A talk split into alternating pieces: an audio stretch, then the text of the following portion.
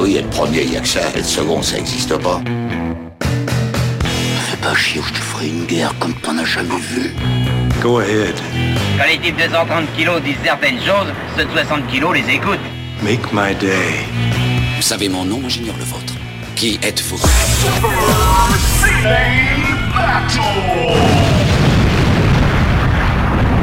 Le second, c'est un con. Super Ciné Battle, c'est le podcast où nous établissons le classement ultime du cinéma. Nous prenons vos listes de films que vous nous adressez pour les classer du meilleur au pire afin d'obtenir la liste ultime. Ceci est notre épisode 163 et de l'autre côté du poste, de l'autre côté de la France, j'ai le, le cruchot de l'enseignement secondaire. ah mais non, l'enseignement primaire en plus. Bah primaire, primaire, même pas Ouais, secondaire. Non, non, non. Stéphane Boulet, alias Plugin Baby. Hello papa, comment ça va? Eh ben écoute, euh, ça va bien, ça va bien, ma foi, je, je suis en vacances, donc, euh, donc ça va.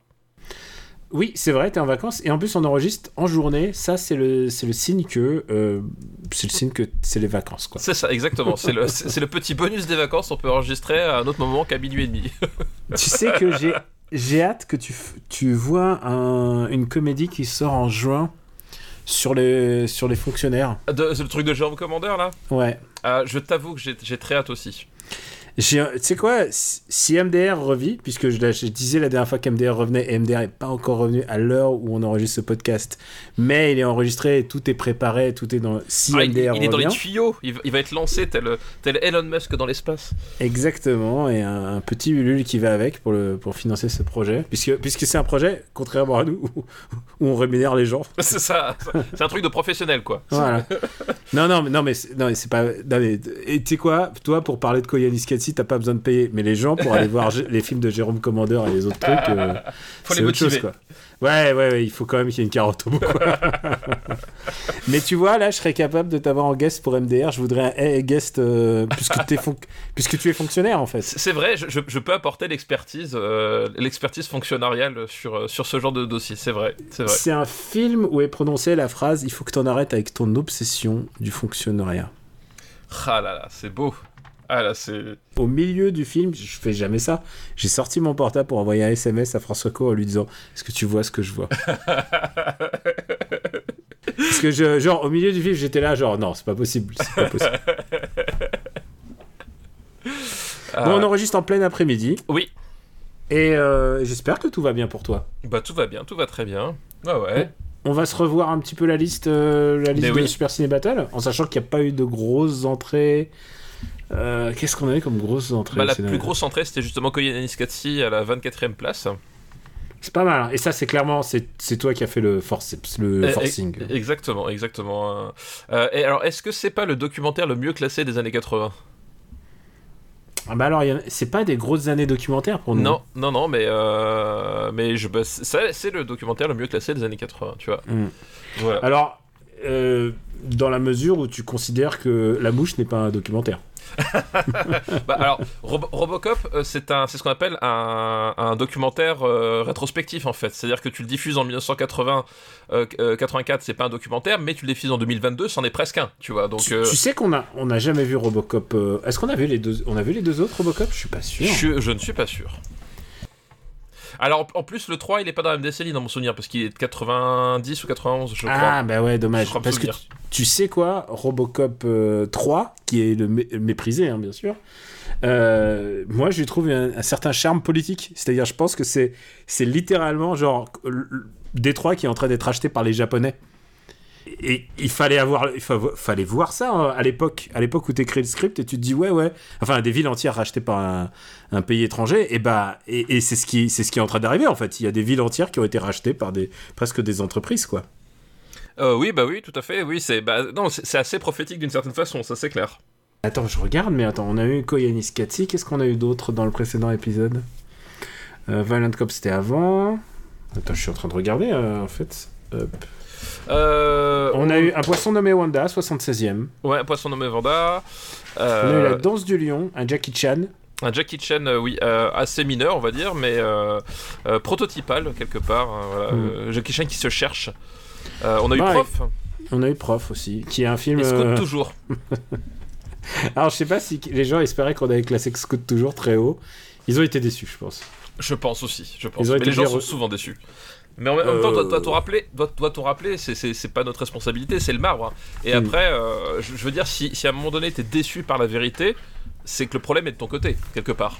Tu vois Euh, Oh, oui. je suis déçu que le soleil se, se, se, se lève. Oh, bah, je, je- je suis déçu que la pluie ça mouille, tu vois. Au bout d'un moment, c'est toi le problème. Voilà, c'est ça. Oui, oui, juste- voilà, voilà. Balaye devant ta porte, exactement. si quelqu'un, c'est son premier épisode aujourd'hui, il va pas être déçu. hein. Euh, je vois, je vais en bas et c'est Crocodile Dundee 2 qui est 256e. oui, oui. Je le prends parce que c'est une des dernières entrées, mais tu sais que en fait, c'est un auditeur qui nous a fait remarquer qu'il y a eu une espèce de euh, comment on dit déjà les requels euh, Oui, oui, un, un- en fait, où, où le l'acteur, donc euh, Paul Hogan, euh, joue Paul Hogan, à qui on demande de rejouer Crocodile Dundee, mais, mais c'est- quoi C'est 2017, 2018 ou un truc comme Ouais, ça c'est un truc super tardif, ouais. C'est vraiment hyper tardif, ouais. Et j'étais pas au courant de, de, de l'existence de ce truc. J'ai vu le trailer parce qu'il nous a partagé le trailer. Et je t'avoue que j'ai pas eu envie d'en voir beaucoup plus.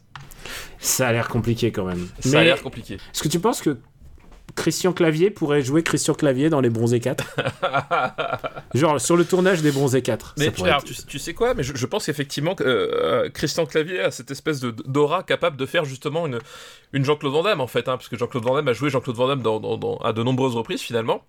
Euh, voilà, Dans- D'ailleurs, dans le dernier, dans le dernier euh, Haters, d'ailleurs. Alors oui, bah, j'ai, alors j'ai pas vu Haters, mais dans, Jean-Claude Van Johnson, dans, dans JCVD, euh, et puis même quelque part dans... euh, comment il s'appelle euh, il y, a, y a un autre film où, enfin, il joue pas lui-même, mais en fait, enfin, tu, si, si, si tu, si tu changes le nom du personnage, ça change pas grand-chose. Enfin, je me rappelle plus le titre. Mais voilà, donc, et je pense que Christian Clavier a ce potentiel-là, tu vois, d'être quelque part le Jean-Claude Van Damme de la comédie française. Est-ce que je peux te dire un truc? Christian Clavier joue le, le cheminot syndicaliste dans le film de Jérôme Commander. Ah oui, oh putain.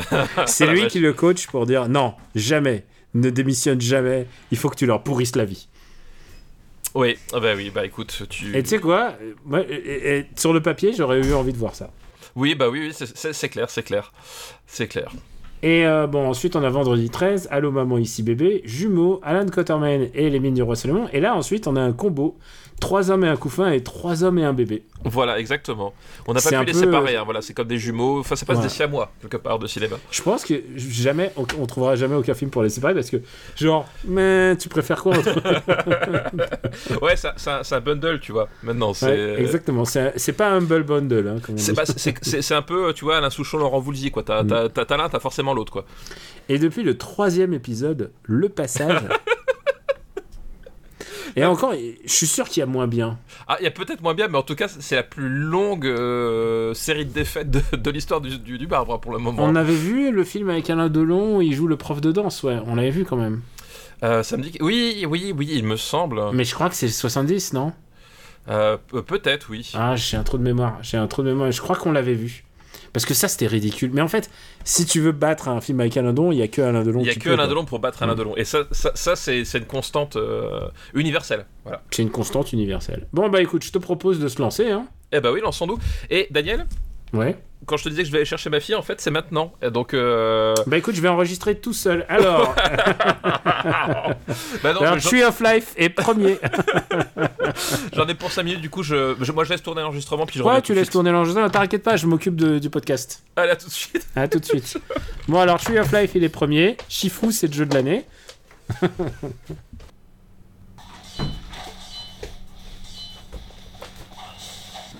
Je suis de retour. I'll be back. Qu'est-ce qu'il fait encore Je l'entends faire des trucs bizarres. Il fait encore des trucs de jap- des japonaiseries là.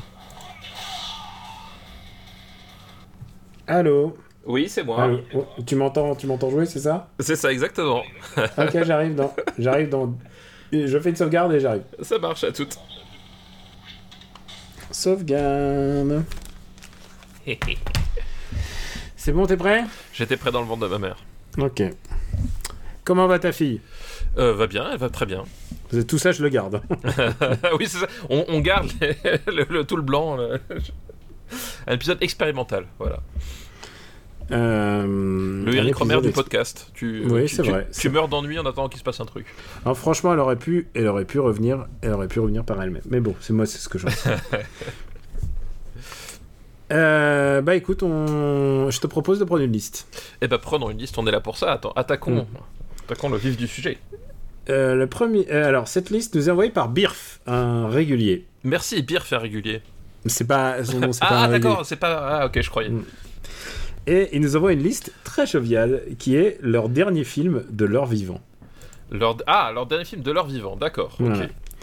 Et le premier film de cette liste, c'est Le Chasseur de Steve McQueen, Ah, bah oui, effectivement. Euh, qui s'appelle The Hunter. Et c'est une bonne traduction du coup. Bah, là, pour une fois, c'est. et, et tu sais, c'est non seulement une bonne traduction, mais en plus, c'est son travail dans, dans, le, dans le film.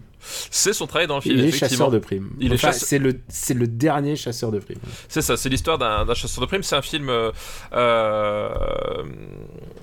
euh, plus ou moins contemporain dans mon souvenir. hein. C'est-à-dire que euh, euh, le, le film, le, c'est, donc c'est, le tout début des années 80, c'est le Ouais, 80. c'est- bah oui, oui, il est mort en 80, ouais. Et, et en fait, le film est sorti la même année que son décès. Voilà. Et donc du coup, effectivement, le, le- voilà, c'est un film de chasseur de primes de courant des années 80. Euh, et donc, il nous raconte bah, l'histoire d'un- chasseur de primes qui va traquer donc des criminels, des criminels dans, dans les États-Unis. Dans les États-Unis. Et euh, le truc, c'est que effectivement, voilà, ça se présente comme une, euh, on va dire un, presque un film hommage à Steve McQueen dans le sens où il va incarner le, le, ce héros solitaire, euh, voilà, au, milieu du, au milieu du danger, avec finalement assez peu de surprises, un petit peu de, de, de cascade, de cascade assurée par, par ses propres soins. Voilà, donc c'est voilà, c'est un, on va dire que c'est un, un, Steve, McQueen euh, euh, tel que tu l'attends, quoi. C'est euh, Steve McQueen qui te donne exactement ce que tu veux. Et j'ai envie de dire, c'est même un peu pépère pour lui. Voilà, bah, le, le film effectivement est, euh, est, est un peu pépère d'une manière générale, c'est-à-dire qu'effectivement il y a, il est, il est pas euh, excessivement bien euh, emballé dans l'écriture. Dans l'écriture, c'est ouais, c'est assez peu surprenant. Euh, On peut voilà, le dire, c'est c'est presque un, c'est c'est un téléfilm plus plus quoi. Bah ouais, il y, a un petit- il y a un petit côté téléfilm, effectivement. Euh, C'est-à-dire que bah, on, on est content de revoir, euh, de revoir Steve McQueen, et je pense qu'effectivement, enfin, tu, tu vois ce film-là l'année de sa, sa disparition, euh, t'es, voilà, t'as, une certaine émotion qui, qui naît, mais effectivement, voilà. Dans la facture globale du truc, euh, ça a rien d'extraordinaire et ça reste euh, assez euh, assez mineur en fait comme euh, comme film. Voilà c'est pas le plus flamboyant même en termes de jeu euh, c'est pas le plus flamboyant en termes d'action euh, voilà c'est euh, routinier. Il y a quelques scènes efficaces notamment là il y a un gunfight dans un appartement à un moment donné qui euh, qui est plutôt qui est plutôt pas mal. Euh, Et il y a beaucoup de cascades en voiture parce que je crois que c'est tout le truc en fait, c'est qu'il est, il est mauvais conducteur en fait le héros. voilà c'est- que le Et, et- que et- alors et- euh, évidemment c'est Steve McQueen qui le joue et évidemment, voilà, évidemment, ça il- prend un autre truc quoi. voilà Bu- Bullitt qui ne sait pas conduire une voiture c'est Mm. euh, c'est assez drôle Euh, Bah, c'est- presque, c'est quoi ça, Moi c'est un film dont je me souviens, mais ça me fait penser à c'est entre Inspecteur Gadget et Nicky Larson quoi. Bah, il y y a un petit côté Nick Larson. que- C'est-à-dire, il est méga balèze dans les scènes d'action et dans les machins, et en même temps, il est, il est un peu, il est un peu con en fait. Bah, il, il, est, il est un peu gauche en fait, il est un peu gauche et puis même les, les voilà dans les scènes d'action t'as pas mal de, de, de, de passages où, qui sont un peu rigolos, c'est-à-dire qu'effectivement euh, il va passer à travers une fenêtre et puis d'un seul coup il va il va faire une espèce de tête un peu un peu étonnée. Euh, à un moment donné il va il va poursuivre les mecs avec une moissonneuse batteuse. euh, Il y a la scène de la moissonneuse batteuse, c'est vrai. Donc euh, il y, a, il y, a, il y a un côté un peu un peu comique et finalement euh, euh, très années 80 pour le coup parce que là pour le- voilà c'est vraiment une tonalité qui est purement années 80 euh, euh, voilà comparé bah, justement aux, aux grandes gloires de, de Steve McQueen des années 70 euh, où il avait un- une approche quand même plus sérieuse voilà Bu- Bullitt et, et compagnie ou même avant la tour la tour infernale etc enfin, c'est des, personnages qui sont qui sont très sérieux dans leur dans leur approche là effectivement on, on a cette c'est marrant parce que il a la, il a le look d'un film des années 70 tu sais, la, photo, etc., le, montage, ça fait très années 70. Presque mais la musique, musique aussi, l'ambiance, quoi. Voilà, l'ambiance, euh, effectivement. Euh, mais en même temps, il y, a cette, euh, y a cette dimension années 80 dans, dans, dans l'écriture que tu retrouves un petit peu. euh, mais voilà, qui fonctionne pas non plus complètement. C'est-à-dire qu'effectivement, le, le problème, c'est que je n'ai aucun souvenir de qui a réalisé ce, ce film-là. Euh, mais je crois pas que c'était un type qui a fait énormément de choses. euh, C'est un mec de série télé, je crois. C'est un mec qui s'appelle Buzz Kulit. Ah ouais. Donc euh, voilà. Donc ça voilà, ça c'est c'est sympa mais c'est sympa sans plus. Alors il y a Ellie Wallach aussi qu'on retrouve donc c'est toujours sympa de revoir Ellie Wallach. Euh, Qui, qui doit être déjà méga vieux. Oui, alors et, et pas tellement même vieux que ça finalement parce que Ellie Wallach euh, il a il a il a, il a la longévité euh, Assez, assez, assez belle on va dire mais effectivement il, il, a, il a pas la il a pas la comment dire la, la, la même superbe que dans les années Et 50-60 quoi Il est décédé dans les années 2010. Ouais. Je crois qu'il est presque centenaire. Il est décédé, décédé presque centenaire. Oui, c'est ça, je crois. Il me semble aussi. Il est, il est mort genre à 99 ou 98 ans, enfin un truc. euh, Voilà. Donc. Voilà, le chasseur, il y a. Puis c'est marrant parce que du coup, as, euh, tu, tu, tu, tu as un hommage de Steve McQueen à Jean-Paul Belmondo dans le chasseur en fait. Est-ce que Euh, c'est un hommage ou est-ce que c'est un plagiat à ce niveau-là? Alors, on peut, on peut se poser légitimement la question. Parce mais qu'honnêtement, il faut regarder les dates des deux films, mais je pense qu'il y en a Oh, bah, un qui a le- vu, il y en a un qui a vu l'autre et qui s'est dit ouf. Bah, Peur sur, sur la ville, c'est 75, donc euh, si tu veux. euh, Alors, euh, inutile de savoir dans quel sens ça a été, mais c'est rigolo justement d'avoir euh, Steve McQueen qui fait une scène sur le sommet d'un métro aérien avec certains passages qui rappellent énormément la scène du métro aérien de, de Peur sur la ville. Et voilà, je, je trouve ça rigolo de, de, de voir Steve McQueen qui fait du Belmondo, euh, parce que Belmondo cherchait à faire du Steve McQueen aussi, tu vois. Donc euh, finalement, c'est c'est le cercle qui se, qui, qui se boucle, quoi. Ouais, ça fait toujours plaisir de voir Ellie Wallace. Et... Bah et ouais, puis... un acteur euh, bah, fort, fort sympathique. tu, tu, tu Et sais en plus, c'est- attends, c'est leur retrouvaille. ils étaient dans. oui, dans les, dans- les, dans les sept les- mercenaires les sept mercenaires tous les deux, tout à fait. Ouais. C'est- Ouais, du coup, c'est quand même. Tu sais, quand tu vous revois ces genres-là qui se retrouvent et tout, c'est c'est quand même assez plaisant. Ouais, c'est quand Tu même disais, tu disais, Steph? Non, je, dis- je disais, euh, je, je ne sais plus ce que je disais, mais voilà. donc, euh, le, ch- le chasseur, pas un indispensable. C'est pas honteux non plus, mais, les c'est pas. derniers films des grands d'Hollywood sont pas toujours. On l'a vu avec. euh, on John Wayne. le- John Wayne, le, le dernier des géants, je crois. Voilà, c'est ça exactement. Ouais. Oui, c'est Qui est pas indispensable mais qui a son charme. Tu vois, Bah, c'est- ouais, bah, c'est exactement ça. Puis en plus, faut voir que. euh, faut voir que, surtout dans le cas de Steve McQueen, c'est que euh, Steve McQueen, il- quand il. euh, comment dire Quand il, quand il est mort, euh, enfin, les dernières années de sa vie, c'était des années compliquées en fait pour, pour lui parce qu'il était, il était fatigué, il était malade. Voilà, il, il meurt d'un cancer des, des poumons. Et là, fait- il, devait être, il devait être méga malade. hein. voilà, et là, il devait être, je, je pense qu'il devait être bien exténué. tu, tu le vois d'ailleurs à certaines scènes, à un moment donné, où ouais, tu, tu sens qu'il n'a pas l'énergie à l'écran qu'il avait euh, dans ses vertes années. Mais euh, d'ailleurs, d'ailleurs, le film est axé là-dessus. C'est genre, avant, il était dans le coup et maintenant, il l'est moins. Quoi. Voilà, tout, à fait, ouais, tout à fait. Et je pense que c'est pas un hasard. Et voilà, et du coup, forcément, et c'est un côté à la fois un peu pathétique dans le sens où effectivement, ben, euh, ça fait euh, vieille gloire qui court après euh, sa, sa renommée, et en même temps, c'est un côté très touchant dans le genre, ben, tu peux aussi voir ça comme le type qui essaie jusqu'au bout de donner à son public ce que ce qu'il attend de lui, quoi.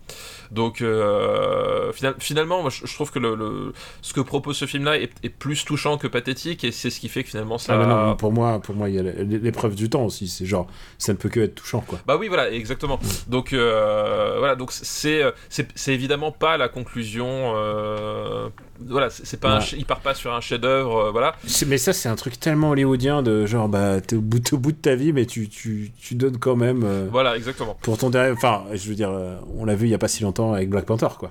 Ouais, tout à fait.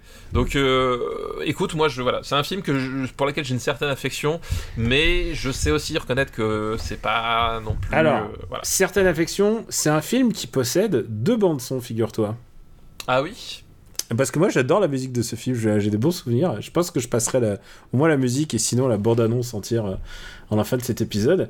C'est une musique qui est signée Michel Legrand, figure-toi, eh oui. en version US.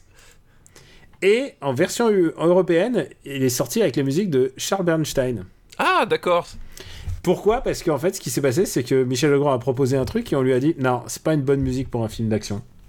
D'accord, oui, c'est rigolo ça. Ce qui est marrant, parce que c'est un truc que souvent on a dit à Michel Legrand en fait. Oui, c'est vrai, c'est vrai. Bah, en même temps, c'est Michel Legrand c'est une approche assez particulière.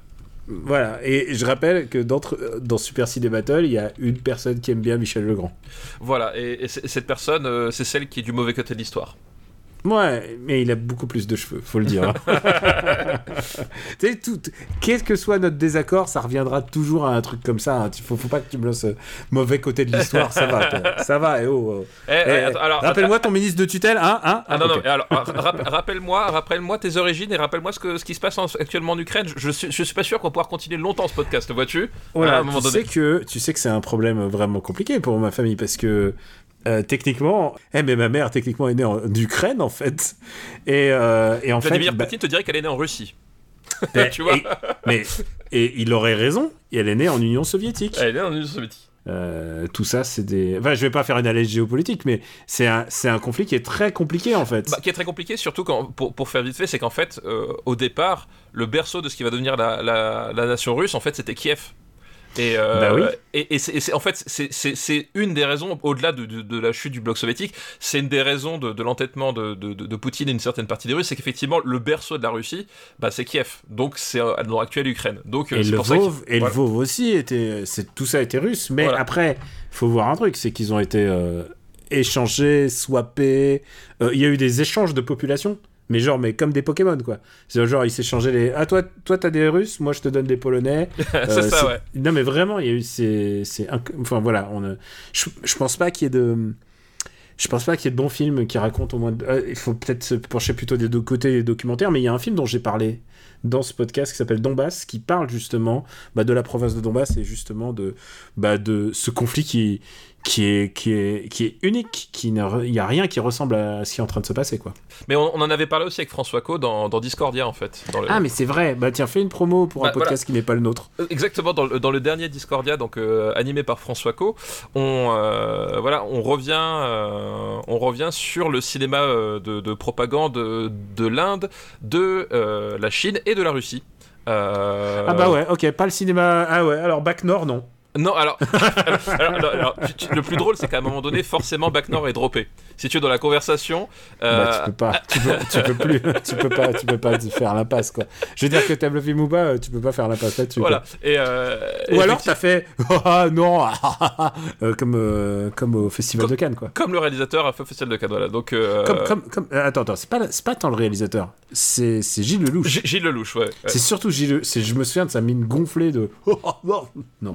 Donc voilà, et du coup, avec, euh, avec la, participation d'Arnaud La- Lanuc, donc il y a une, une chaîne sur le cinéma euh, hongkongais sur, euh, sur YouTube, la, euh, maison du cinéma asiatique, euh, voilà, on intervient tous les trois sur ces problématiques-là, et justement, on parle, voilà, de, euh, on va dire, de, la- de- des certaines relectures de l'histoire euh, par ces cinémas de propagande, et notamment ben, de la, la guerre du Donbass euh, très récente, hein, 2014, euh, qui, est- qui s'est fait euh, happer par, le, par une certaine portion du cinéma de propagande russe très très vite, euh, et avec voilà avec des films euh, assez, assez scandaleux, il faut bien le dire. J'ai envie de j'ai envie d'en voir. Il me manque il me manque dans mon- Ah mais en, mais en plus il y, en a, il y en a plein. C'est-à-dire que c'est ça le problème, c'est que euh, on, on- on- on se moque de Bac Nord, mais en fait on se rend pas compte. C'est-à-dire que le, le- le cinéma russe, tu mets le tu mets le doigt dans un sous-genre. Euh, et, sous- et souvent un sous-genre un peu politique ou de propagande, et en fait tu découvres qu'il y en a, ah il y en a deux autres, ben il y en a cinq autres, oh il y en a dix, mais pourquoi est-ce qu'ils sont 100 et, et genre, c'est, bah, Oui, et puis, et puis t'as la version avec les avions, t'as la version avec les chars. Ah bah, alors les version- chars, les chars, voilà, c'est pas un film russe, il y a pas de chars. De toute façon, c'est comme et- ça. et- et si c'est un film russe et qu'il y a un char, il y a à un moment un char qui fait un drift. Il y a forcément un char qui fait un drift. C'est Moscou Drift. Non mais c'est trop ça, c'est trop ça.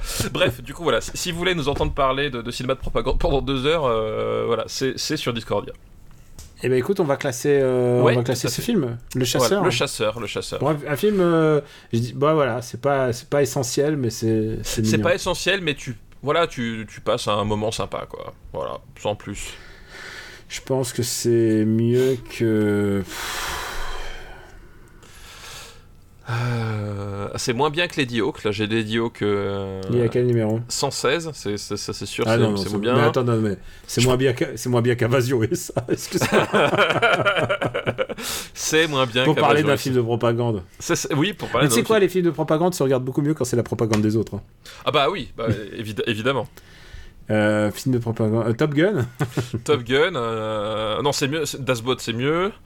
Euh, American Gigolo, c'est mieux. euh, Alors, j'arrive à Toxic Avenger, Papy fait de la résistance. Là, on... Ah non, je préfère Papy fait de la résistance euh, et je préfère les chiens de guerre, mais ça, quand même, ça va au-dessus de Devil Story Ça va au-dessus de... Et au-dessus de Batman, alors. et au-dessus de Batman. Bah oui, Ah, je trouve qu'artistiquement, Batman, c'est... plus- Ah ouais, c'est vrai. Alors,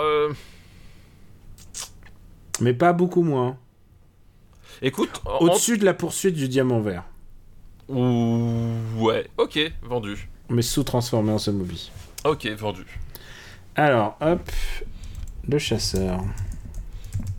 Et rappelle-moi, dis-moi, c'est un truc que je fais souvent en stream, quelle est la différence d'un bon chasseur et un mauvais chasseur? Bah alors le bon chasseur, euh, bon bah il voit un truc, il tire. Mais bon, c'est un bon chasseur. Alors, le mauvais chasseur, vu- il voit un truc, des il tire. C'est un mauvais chasseur. J'ai vu des trucs effarants de de, de l'ordre de, de la chasse, tu sais, de parce qu'il y a eu des accidents et tout ça. Ah bah oui, oui. Et à chaque fois, ils disent Bah alors, mais qu'est-ce qu'ils foutaient là, les gens? Bah ouais Ah ouais, non mais oui, non mais c'est... Non mais en plus là, 'fin, le- le- les derniers événements sont vraiment... euh, Oui, à chaque fois que tu t'en un, Ouah. c'est pire. À chaque Ouais. fois que t'en lis un, c'est pire, putain. c'est pire que tout. Alors Et, que euh, normalement, bon. justement, il, y a il devrait y avoir un mort, c'est bon, on arrête, on fait moratoire et on arrête. Oui. Et on réfléchit. C'est ça qu'on devrait faire. non, mais c'est pas non, dire on garde les droits. Non mais ce qui est drôle, c'est qu'effectivement, c'est que euh, tu, regardes le nombre de morts qu'il y a euh, chaque année, enfin c'est un, c'est nombre complètement effarant. Je crois que c'est- c'est c'est c'est plus d'un par mois. Euh, je crois qu'on est à 20 ou 25, enfin un mort par an, enfin c'est un truc assez, assez maboule. Et, en plus, le, truc c'est que ça, c'est que la position, c'est même pas ah oui, on, va réfléchir au truc, etc. Tu vois, il y, a- c'est- c'est- même pas de discussion, c'est-à-dire que tout de suite d'un seul coup, c'est ça se ferme et ça crie à l'attaque au- aux, aux traditions, machin, enfin tu vois, mais euh, à partir du moment où t'as une, quand même une gamine de 17 ans qui tue sur le coup une, une jeune femme de 25 ans euh, par hasard, enfin tu vois, il y a des questions à se poser quand même sur, euh, sur tout ça, quoi. Je, je, je sais pas. On a un podcast quand même très politique, je trouve. euh, non, pour, pas de politique dans le podcast, Pas jamais. de politique. Non, Euh, non. D'accord, ok. Tu, Non, toi, non, tu jamais. dis non. Non, Tu non, jamais. Voilà, j'ai dit non et donc c'est c'est comme ça. Alors, on va parler de fonctionnaires aussi à nouveau maintenant, Vas-y. puisque c'est, je rappelle, leur dernier film de leur vivant, c'est Les gendarmes et les gendarmettes. Ah, bah oui, donc c'est le dernier film de Louis de Funès, du coup, Bah, évidemment. évidemment. Euh, gendarme et, Et on n'a gendarme. pas de gendarmes et gendarmettes, donc on l'a pas classé, c'est bon. Euh... Eh ben écoute, euh, c'est le dernier de la saga, évidemment aussi. C'est le dernier de la saga. Euh, une saga, à ma foi, euh, représentative d'un certain cinéma français. Euh, six films, hein, quand même. Euh, six films, six films, dont le pinacle, c'est quand même le, le gendarme et les extraterrestres, mais on en reparlera. Moi, j'aime bien Gendarme à New York, mais c'est moi, c'est. Euh, on en reparlera à ce moment-là. Euh, ouais, et ben écoute, les gendarmes et les gendarmettes, euh, le, le principe c'est qu'effectivement on retrouve toujours la brigade de, de Cruchot euh, Cruchot Cruchot Et de la- l'agent-chef euh, Gerbet. Et le truc c'est qu'il y a donc Et c'est le dernier film de son réalisateur aussi. Ah, c'est le dernier film de Jean Giraud aussi C'est aussi le dernier film de Jean Giraud. J'ai l'impression, hein. mais après, il en a fait tellement, tu sais. Ouais, bah c'est ça. Jean, Giraud, bah, Giraud, rappelons-le, euh, il a fait tous les gendarmes déjà. Voilà. De Funès, Jean, Jean Giraud, il a fait tous les gendarmes. Et, euh, Et il a fait des films immémorables comme The Cabbage Soup.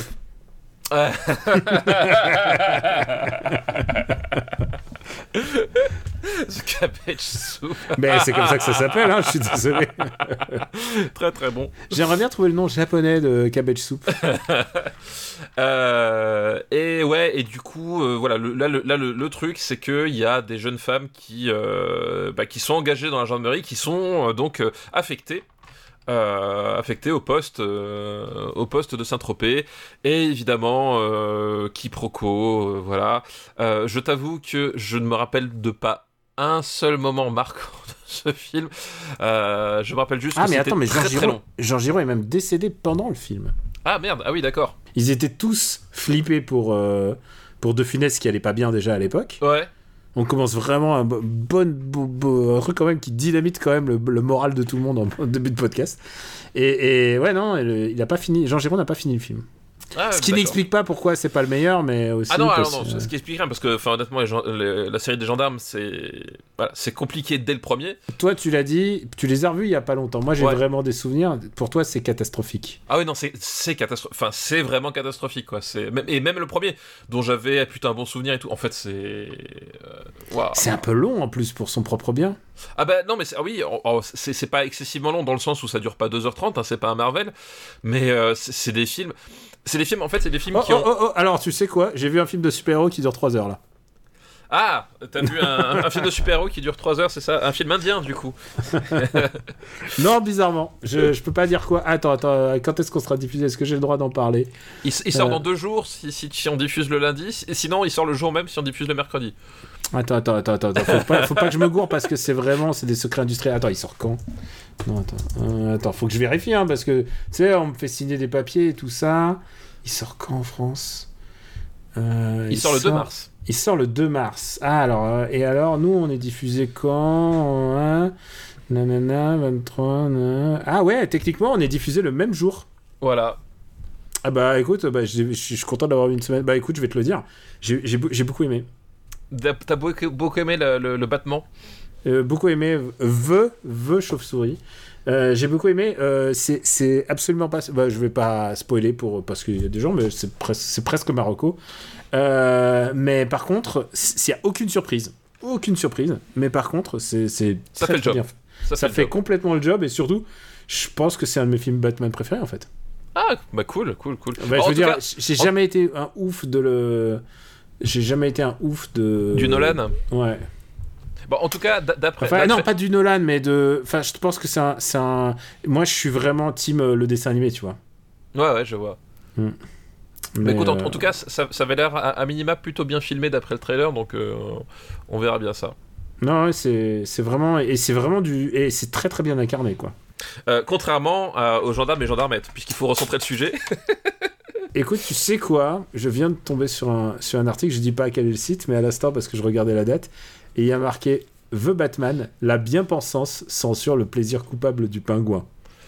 eh bah écoute, Alors, tu sais quoi, il y a des gens, tu sais, ils vont voir, ils vont voir, ils vont voir les films en disant ah c'est bon, j'ai un, j'ai un angle, j'ai un angle, j'ai, quelque chose à dire.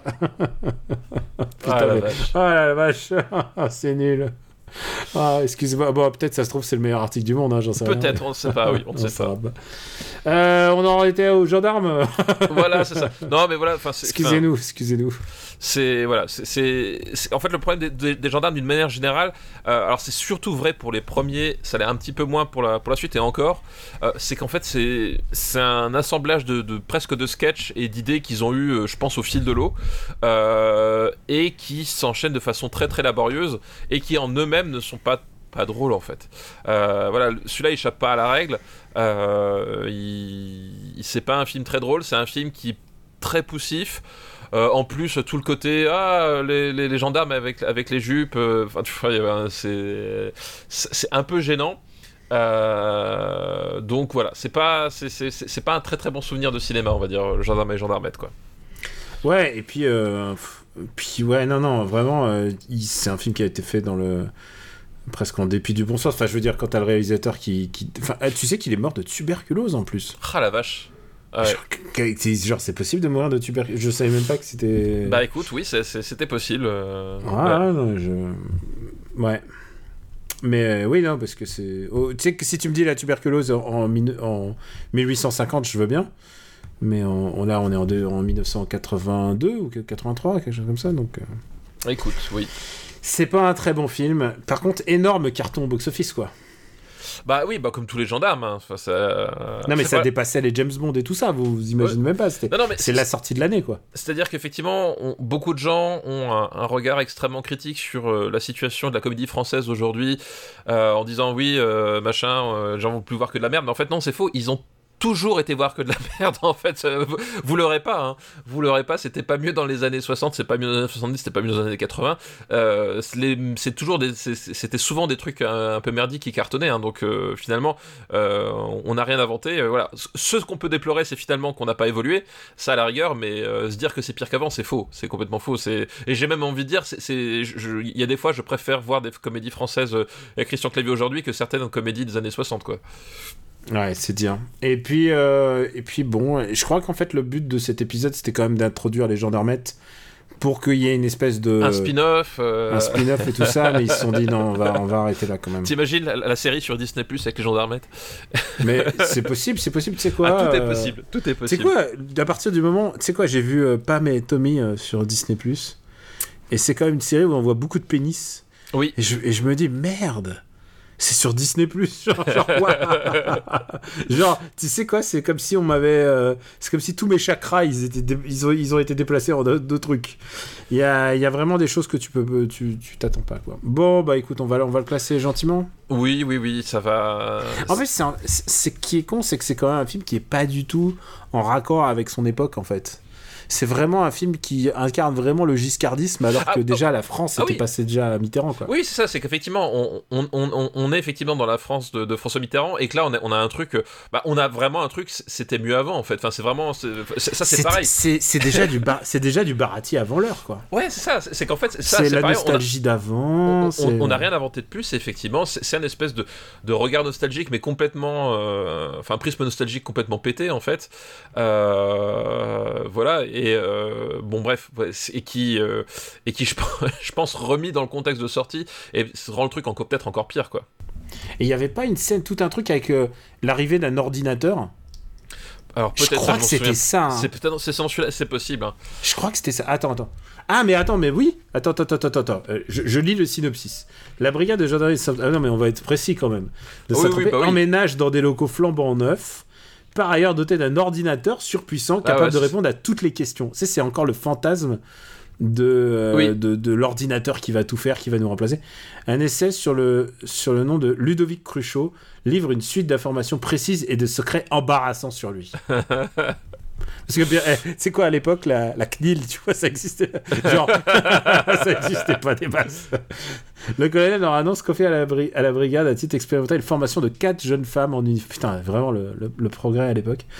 Les gendarmes ravis sont curieux de découvrir la nouvelle collègue potentiellement séduise. Putain, mais, c'est Ah, vraiment. c'est ouais, oh là là là là. c'est du, du pitch, euh, voilà.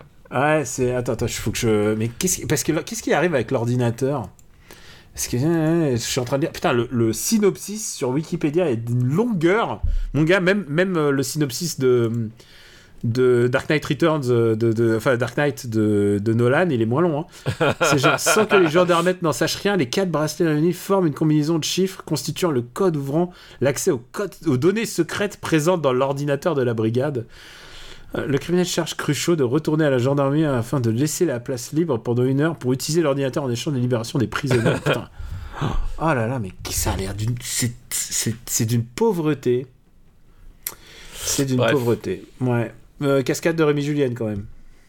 Ouais, bah oui, bah, alors c'était, c'était, euh, c'est pas forcément. Mais il- il- déjà sur le premier, je crois qu'il les faisait, hein, mais bon, voilà. Ah ouais, non, mais euh, pour lui, c'était. C'était moins risqué que beaucoup de choses. Oh, oui, et, oui, c'est euh, ça, voilà. ça, ça faisait rentrer des chèques, et puis euh, voilà, hein, Mm. ça. Bref, Allez, on va classer les gendarmes et les gendarmettes. ouais, Ça va moins haut que le chasseur. ça va moins, moins que le chasseur. euh, euh, je préfère Cobra, voilà, c'est dit. Je préfère Oh Firefox. putain, Cobra, c'est ça que tu dis ça Ah non, mais je préfère Firefox parce Je qu'il y crois que je préfère Superman 4, il y a plus de cœur. Voilà. euh, Je préfère Cyborg, c'est plus drôle. Alors attention, je crois que je préfère quand même les gendarmes et à- bah, le gendarme et les gendarmettes à Moonwalker. Écoute, je vais pas me battre hein, entre Cyborg et, et Moonwalker. voilà, tu vois. Ça y est, pour- séparé pour la première fois. Euh, Donc le gendarme Et les gendarmettes. Et les gendarmettes. Déjà rien que le titre, tu sais que ça va mal se passer. Non, mais oui, c'est ça. c'est- Dès, C'est dès, dès le titre. titre, dès, dès- dès le titre, tu sais que tu sais qu'il va, tu sais que ça va être difficilement regardable 40 ans plus tard. C'est ça, c'est. euh, tu, tu... Moi, je, je veux que ta fille le voie et je veux qu'elle me donne, euh, vu qu'elle est rentrée à la maison, vu que tu l'as ramenée. euh, je, je veux que tu, tu me dises, euh, je veux qu'elle me donne son avis. Euh, oui, oui, bah écoute, ce- ce- ce- c'est c'est pas pressé. Voilà. Et le troisième film, je je crois pas l'avoir vu. C'est quoi? C'est un film qui s'appelle Cannonball 3. Et moi, je le mets déjà en devoir de En vacances. de vacances, ouais. Alors, je- je- Cannonball. C'est, tu sais, c'est la série des Cannonballs. oui, oui, avec. euh, où où il y avait à un moment donné euh, euh, Jackie Chan qui, était- qui, qui, qui, qui passait par là. Bah oui, mais ça, c'est Cannonball 3. Je savais même pas qu'il existait en fait ce, ce film. Ouais, et Cannonball 3, qui s'appelle Speed Zone. Donc sorti dans les années 80. Et il me l'est vendu comme le dernier film de Lee Van Cleef, mais il doit faire un tout petit rôle de Lee Van Cleef dedans. Ah ouais, je pense qu'il a fait un petit, euh, petit rôle de William Cliff. Putain, euh, mais Ouais, oui, ah ouais, attends, attends, attends. Clairement, il est crédité comme le vieux qui pêche avec son petit-fils. attends, c'est un film de 89 et tu sais qui joue dedans? Non, pas Alissa du tout. Milano. Ah oui, d'accord. Ouais. Ça devait être un de ses premiers gros rôles. Bah, son premier rôle, c'était euh, c'était un film génial dont on n'a pas encore parlé. J'espère qu'un jour quelqu'un nous, nous en parlera. Ça, fi- ça finit ça commence par un C? Ouais, ça finit par un O, je crois. Non, non, non, ça finit par un A, c'est Cobra. oh, putain, c'est un film où il y a Carl Lewis qui joue lui-même. Putain, oui, alors Carl, ah oui, a- avant le scandale en fait. Ah, ouais, Euh, le scandale. Bah, Carl Lewis, il n'y a pas eu un scandale de dopage euh, Non, tu dans les années avec. 90 Mais non, pas Carl Lewis. C'est pas Carl, Carl Lewis, Lewis, c'était son, c'était son rival. Et le rival de Carl Lewis, c'était euh, merde, j'avais que son nom à la bouche.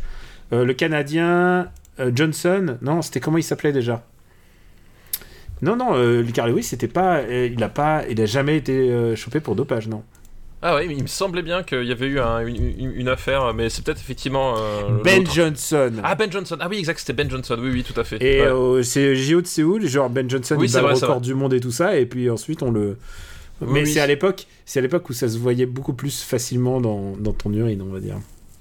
Exact, exact. en même temps, tu sais quoi, il y a vraiment des années sombres pour l'athlétisme, c'est genre où il y a des, les- tu sais les, toutes les, par exemple les, les, les lanceuses de poids de l'est et tout, tu voyais très bien qu'il y avait euh, que. Je vois pas ce que tu veux dire. mais non, mais tu sais quoi, il y avait les les, les, les athlètes de, de fond et tout, qui, des records qui, qui, qui sont encore euh, valables aujourd'hui, quoi. Qui ont été faits. euh, bon, ouais, bref, on va pas se lancer dans un débat sur le dopage athlétique. Est-ce que tu l'as vu, Cannonball 3 Non, non, je, sais- je- comme dit, je savais même pas qu'il existait en fait. Parce qu'il y a eu Cannonball, euh, donc le premier, je crois qu'on a classé, Euh, Peut-être, oui, je me rappelle plus. avec Jackie Chan. Je crois qu'on en avait parlé au moins. Et il y a eu, ensuite, il y a eu Cannonball 2, donc en 84. Donc là, il n'y a pas Jackie Chan, mais il y a, il y a- il y a qui d'autre? Bah, il y a Burt Reynolds déjà. Il y a Burt Reynolds, oui, bien sûr, mais je regardais les, les caméos là. Ah, il y a Jackie Chan, il est de retour, ils l'ont senti. Hop là Euh, bah écoute, euh, je pense qu'il y a beaucoup de gens qui ont dû le décourager, Jackie Chan. Ils se sont dit non, on n'y va pas, et Jackie, il était trop content d'y aller. Et bah écoute, euh, on note Cannonball 3 dans les devoirs de vacances? Dans le var de vacances, effectivement. C'est noté. Merci, Birf, pour ta liste. Merci, Birf, pour ta liste, effectivement. Très bonne bonne liste. Ouais, très très bonne liste. Euh, et bah écoute, on va prendre une liste qui nous est envoyée par Charles. Euh, ah non, attends, non, attends, attends. Non, désolé, Charles. Non, pas par toi. Non, Et là, tous que- les Charles qui écoutent le podcast, ils doivent retenir leur souffle. Est-ce que c'est moi qui viens de me faire tège Hum, on va envoyer. Non, mais. Euh... On va envoyer. Euh, attends, putain, j'en avais sélectionné une. J'en avais sélectionné une, mais attends, deux secondes, hein, j'ai besoin de la retrouver. À la recherche de la liste perdue. Tam, tadadam, Ouais, merci de me mettre la, la pression. j'ai pris une liste qui nous a été envoyée en juin 2016. Ah, je euh, j'espère qu'il est toujours là. Et j'espère qu'il est toujours là. C'est Lord Toki, Merci, Lord Toki, pour ta liste. dont son vrai nom est, est Nicolas. Je le dis au cas où il y a un autre Lord Toki qui s'est interposé en. Mais quand même, ça fait, c'est une liste qui nous a été envoyée. Ouais, c'est quand même, ça remonte quoi. Et euh, sa liste euh, nous est envoyée. euh, nous, donc putain, 2000 juin 2016, c'est vraiment un des premiers, un des premiers quoi. Et sa liste s'est intitulée, à Lord de Toki, elle s'appelle Heureux qui comme Ulysse a fait un long voyage ou pas. D'accord, ok. Il y a un film qu'on a déjà vu dans sa liste. Ah, c'est quoi? Euh, c'est The Fly de, de Cronenberg. Effectivement. Plutôt Donc, bien classé, hein, je crois. Plutôt bien. Nous, on aime plutôt, ouais. On, on- voilà, on aime plutôt. Et euh, voilà, le The Fly, euh, que je, je le retrouve dans cette, Hmm. cet enfer de, de la voilà, 19ème. Voilà. Et, et, et du coup, grosse surprise, il y a un film dans cette liste qui s'appelle The Cannonball Roll, l'équipé du Cannonball. L'équipe, est- voilà, bah, on, y revient. On avec Burt. Reynolds, avec Roger Moore, avec Farrah Fawcett, avec, Jackie Martin. Chan. Avec Dean Martin aussi qui joue dedans. Avec Dean Martin, c'est vrai. Euh, Il y avait Peter Fonda. Oui, c'est vrai. et puis ouais. Peter Fonda, tu sais ce qu'il jouait? Alors attends, Peter Fonda dans l'équipé du Cannonball. Euh... Si, C'est facile. Il jouait le rôle des, ba- des, des chefs des bikers. Ah bah oui, bien sûr, bah, évi- évidemment, oui. Il y a Sammy Davis Jr. Oui, putain, c'est vrai. Que j'ai revu hier une photo avec mon père et Sammy Davis Jr. où ils sont en train de picoler ensemble. Et je sais pas, j'aimerais tellement savoir ce qui. ce qui s'est dit, ce qui s'est passé. Mais oui, oui, c'est j'ai un truc que j'ai découvert après le décès de mon père. Et genre, je me dis, j'aimerais tellement savoir l'ori- Parce que plus personne peut me dire ce qui se passe en fait. Pourquoi ils sont ensemble, qu'est-ce qu'ils font, Ouais, ouais, ils ont l'air de faire la teuf et tout. et- À quelle occasion ils se sont Voilà. rencontrés euh, Sammy Davis Jr., donc euh, grand, grand, grand, grand chanteur, euh, grand talent, grand trompettiste, voilà, mais, mais aussi chanteur, voilà. Et, euh, et puis euh, et puis donc Roger Moore, on l'a nommé. ouais, vraiment c'est un peu le c'est un peu le, le cirque Barnum quand même du, du caméo quoi. Oui, oui, bah c'est. Euh, bah, Cirque Barnum, je pense que c'est effectivement la, euh, la bonne description, parce que c'est. euh, le film en lui-même est, un, est un joyeux bordel, en fait. Ouais, c'est vrai. C'est alors comment comment dire c'est l'histoire d'un mec qui fait une course en fait c'est tout C'est ça, ouais. Ouais, c'est l'histoire d'une course. euh, une course illégale de, d'à travers les États-Unis. Et, euh, et il faut le faire en dé- aux dépens de la, de, de la police et de tous les. voilà. C'est ça, c'est bah, Need for Speed en fait. C'est. euh, et Doit-on le rappeler, les, les- les premiers Need for Speed, c'était ça le pitch, hein, avant, que ça, avant, que- avant que ça soit décliné en, en, en, en moult, moult séries, et parfois dans des séries avec des vraies courses, avec, sur des circuits, etc. Need for Speed, à la base, c'était effectivement euh, c'était le Cannonball, c'est-à-dire qu'on on- on partait sur, sur, une- sur, un, sur un circuit qui n'était pas un circuit, qui était une route, et dans lequel il fallait, il fallait le plus possible, et pa- parfois, tu avais les flics qui, qui essaient de te rattraper, fallait t'en débarrasser, quoi. Donc, euh, donc voilà, c'est le Need for Speed, mais avec Jackie Chan. Et euh, Jackie Chan qui joue un qui joue un japonais, je crois. Euh, alors ça, peut-être, je me rappelle plus. Ouais, le- il joue un il joue un japonais, mais parce qu'ils sont de la team japonaise, genre. euh, euh, genre Suzuki machin tout ça enfin tu vois ils sont, ils sont la team ils sont la team japonaise quoi Ouais, enfin voilà. alors que alors que Roger Moore qu'est-ce qu'il pilote? Euh, bah, il pilote une Aston Martin, non évidemment qu'est-ce que tu veux lui faire ah ouais que- remarque remarque techniquement est-ce que le Lotus aurait pas été plus appris Ah bah oh, Aston Martin, ils, ils- ils- ils ont quand même, euh, ils ont quand même, mais effectivement, euh, voilà, c'était un peu obligatoire. Oui, et, euh, et puis voilà, et puis en fait, il y a plein de sous-plots avec chaque équipe en fait. C'est-à-dire que euh, Jackie Chan, bon, ils, sont, ils, ils ont les, ils ont la technologie, c'est les Japonais, lol. Euh, Burt Reynolds, c'est le, c'est le charisme à l'américaine. Et Roger Moore, bah, c'est le, c'est le, enfin ouais, ils le ont flegme tous- euh, britannique. C'est presque Street Fighter mais avec des voitures en fait quand tu réfléchis. c'est ça, c'est- Street Fighter, c'est exactement ça. Je te pouvais pas faire une description. C'est Street Fighter avec des bagnoles, c'est vraiment ça, quoi. Et euh, et- et il y a Dean Martin aussi, donc Dean Martin qui fait équipe donc avec Sammy Davis. Avec Samy, j'ai des, des juniors, évidemment, évidemment. Bah oui, forcément. Quelle meilleure équipe Oui, mais bon, c'est des chanteurs, donc ça passe, quoi. Voilà. ah bah c'est ce qu'on appelle un rôle de composition. Euh, C'est ça. bah, ouais, c'est. Est-ce que t'aimes ce film?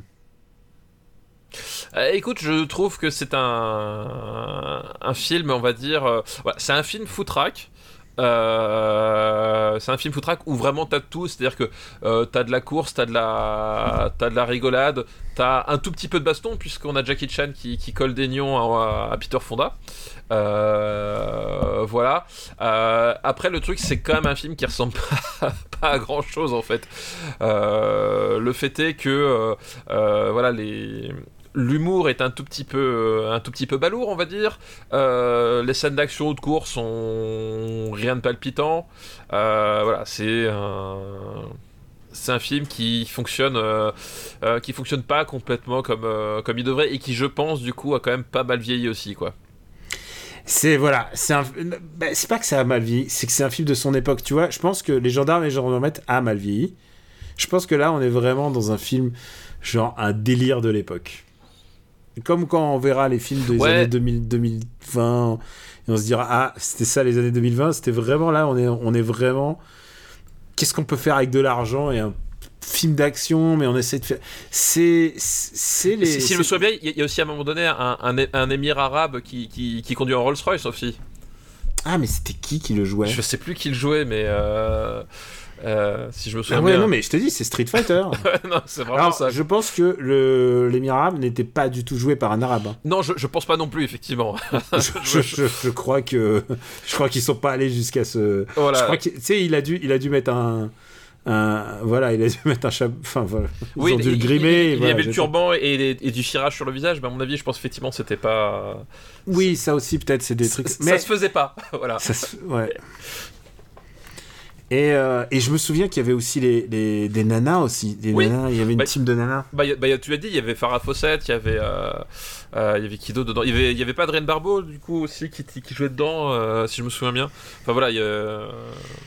Je vois pas. je sais pas qui Adrien. je- Adrien Barbeau. Ah, mais oui Mais oui, mais oui, mais oui, mais oui, mais oui, mais oui. Et celle qui était dans Escape from New York. Voilà, exactement. Bah, la première femme de John Carpenter. Voilà, ok, d'accord. Oui, voilà, voilà pourquoi. Voilà, ok, c'est pour ça que me disait quelque chose. Voilà.